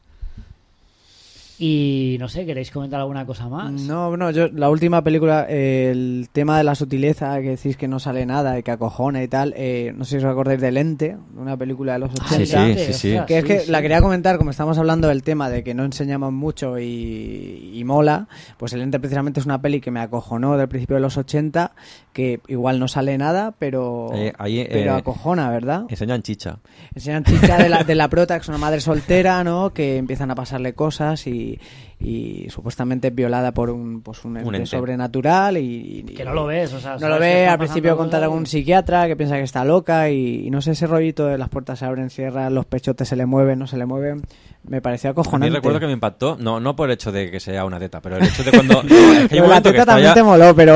No, yo era un crío, bueno, sí, igual, igual más, pero, no, pero no, ahora, ahora eh, fuera coñas. El momento en el que le toca, sí, sí, sí. a sí. mí me, me impactó porque yo decía, "L- la teta se le mueve, ahí hay Sí, algo, sí, sí, pero claro, eh, vamos a tener en cuenta los Claro, efectos especiales no de los sabe- años no 80, sabes que ahora lo un hace... especial que claro, lo hecho. Claro, es que incluso lo piensas y dices, ¿Cómo lo han hecho? ¿Cómo lo han hecho, ahora no? lo haces digital y eso puede hacer Claro. lo que te dé la gana, pero en, aquel aquella momento lo hemos época... comentado antes fuera de micro, ¿no? Era, era, se supone que pecho falso de goma con una bomba de aire succionaban Sí. y hacía el efecto de que se apretaba. Pero no ha envejecido mal, ¿eh? No, no, Yo he visto no, no, ahora no. el tráiler esta mañana precisamente para el programa y, coño, dices, pues... Pero sí que es cierto que en esa época se pusieron de moda películas de, de el ente, el ente la, de cosas sobrenaturales, de fantasmas, de, de posesiones y tal, que como no había medios para hacer el fantasma visualmente, como luego en Poltergeist, con los Sí. efectos especiales, ópticos y tal, eh, había que hacerlo de una manera más sutil y conseguían transmitir una un desasosiego. Sí, sí, una pero ahí estaba lo cojonudo, estaba lo cojonudo. Claro, Claro, claro, es que es que influye mucho, porque vamos a ver.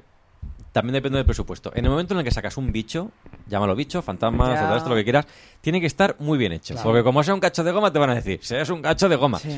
Por un, tío, eso, un tío con una careta. claro, por eso ha envejecido también y por eso sigue dando mal rollo la cosa. Tú ves la cosa y, pues no sé cuántos años tiene, de 82, pues 84. Sí, sí. De, bueno, pues, 82, sí, 82. por ahí, pero bueno, que quiere decir que ya son Está 40 muy- añitos y dices, dices, ¿40? Sí. 30, 30 y algo. Sí, Sí, bueno. sí, 30, 30, ocho más, sí. Son 30 años. Después de 30 años sigue, sigue siendo verídico. Sí, tú ves, sí. Tú ves una película con malos efectos digitales y por muy modernos que sean, lo ves y dices, "Joder, macho, son más Es planos. el fallo, es el fallo de los Claro. efectos digitales que, que caducan, o sea, Claro. se quedan desfasados. Por eso las películas el efecto de... físico va a funcionar siempre. Claro, y por no, eso tampoco, tampoco. Bueno, Bueno, Depende utilicen, del efecto No sea una físico. careta de goma. Depende del efecto. físico. Hablamos de los buenos, buenos efectos de físicos. efectos de maquillaje y animatrónica de, de la cosa que yo, yo No, no, por eso digo que depende del depende efecto cómo físico. sea. Otra cosa, si son épocas naciones van a decir eso se ve que llega ya un punto de credibilidad total. Mm. Pero las, la- muchas de las buenas películas de terror son, son baratas, precisamente porque como insinúan, porque no tienen dinero Sí. para hacerlo, insinúan más que mostrar, Claro, no está mal hecho. claro, y sí. envejece bien. Envejece bien ¿por qué? Porque, porque un chirrido, una música bien puesta,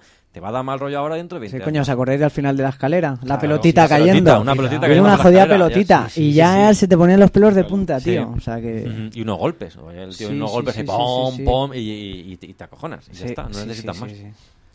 Bueno, yo creo que vamos a dejar aquí el, el programa. Ha sido una hora y, y cuarenta y tantos Uf. de, de puro terror, De de, terror. miedo, de apariciones, entes sobrenaturales, bichos, monstruos. Y bueno, espero que lo hayáis pasado bien. Como hicimos el año pasado, os invitamos a que celebréis Halloween con cualquiera de las películas que hemos comentado. Y bueno, dejarnos comentarios en el Facebook si O con falta pesadilla antes de Navidad. Pesadilla antes de Navidad. Bueno, pesadilla antes de Esa, Navidad. esa es en Navidad. Sí, No, No, no, esa- esa es una no, película no, de Halloween. empieza Halloween. Esa es una Sí, película sí, de sí, es Halloween. verdad. Es una, es una Yo- película yo la de Halloween un- para ver con los peques. ¿no? De- Sí. Pero bueno. Yo hubo una época, ahora ya me la sé de memoria, pero hubo una época que me la ponía todos los Halloween. es Sí, yo me la pongo en Navidad, no sé. Bueno, empieza en Sí. Halloween, pero. Es, Claro. muy- es que la consideramos, como tiene el título de Navidad, pero es una película Es mucho más sí, de el Halloween. espíritu que de Halloween que está presente. En la ciudad de sí, Halloween sí. y todo. o sea que- Y bueno, pues nada, cuidado con las calabazas, cuidado con truco o trato. Y nada, eh, gracias Javi. No- tenemos aquí a Jack Parton. Bienvenido de nuevo y hasta la, hasta la próxima. Espero Hasta que te hayas pasado bien. Yo, yo sí, yo siempre me lo paso bien. Eh, Mi problema es, el- es la falta de tiempo, pero aquí me lo paso, vamos, como en casa. Bueno, pues contamos contigo para otra terapia, Seguro. de- de- otra terapia de choque. Gaby, que bien, ¿no? Mucho. Sí, mucho. ya no tienes ningún trauma. Tengo muchos, pero para los próximos programas. Bueno, bien, bien, no sé eso. Y Marco, oso 170, ¿qué, qué tal? Yo estoy asustado. ¿Estás asustado? Tengo Bueno, miedo. pues nada, pues ya- uy, es eso que no, no, no hemos, no hemos hablado de nada. Espérate el año que viene. Hablaremos de, de estas, de estas películas y de algunas más que nos encanta pasar El, miedo en el el año que cine. viene hablamos de Scary Movie. Eh, bueno, sí, madre mía, especial, especial Spoops, Scary Movie, Late Movie, Superhero Movie, mejor no. Mejor no, eso Bueno, sí da miedo. no. Pues nada, gracias a todos. Podéis, eh, como decía, animaros a ver cualquier película de las que hemos comentado. Si queréis que faltaba alguna, dejarla en el comentario en Facebook. Y bueno, Que no os haremos caso, pero oye, pues vosotros dejad. no, que sí, ya habéis visto que hemos comentado las películas y nada. Así que un saludo y hasta la próxima.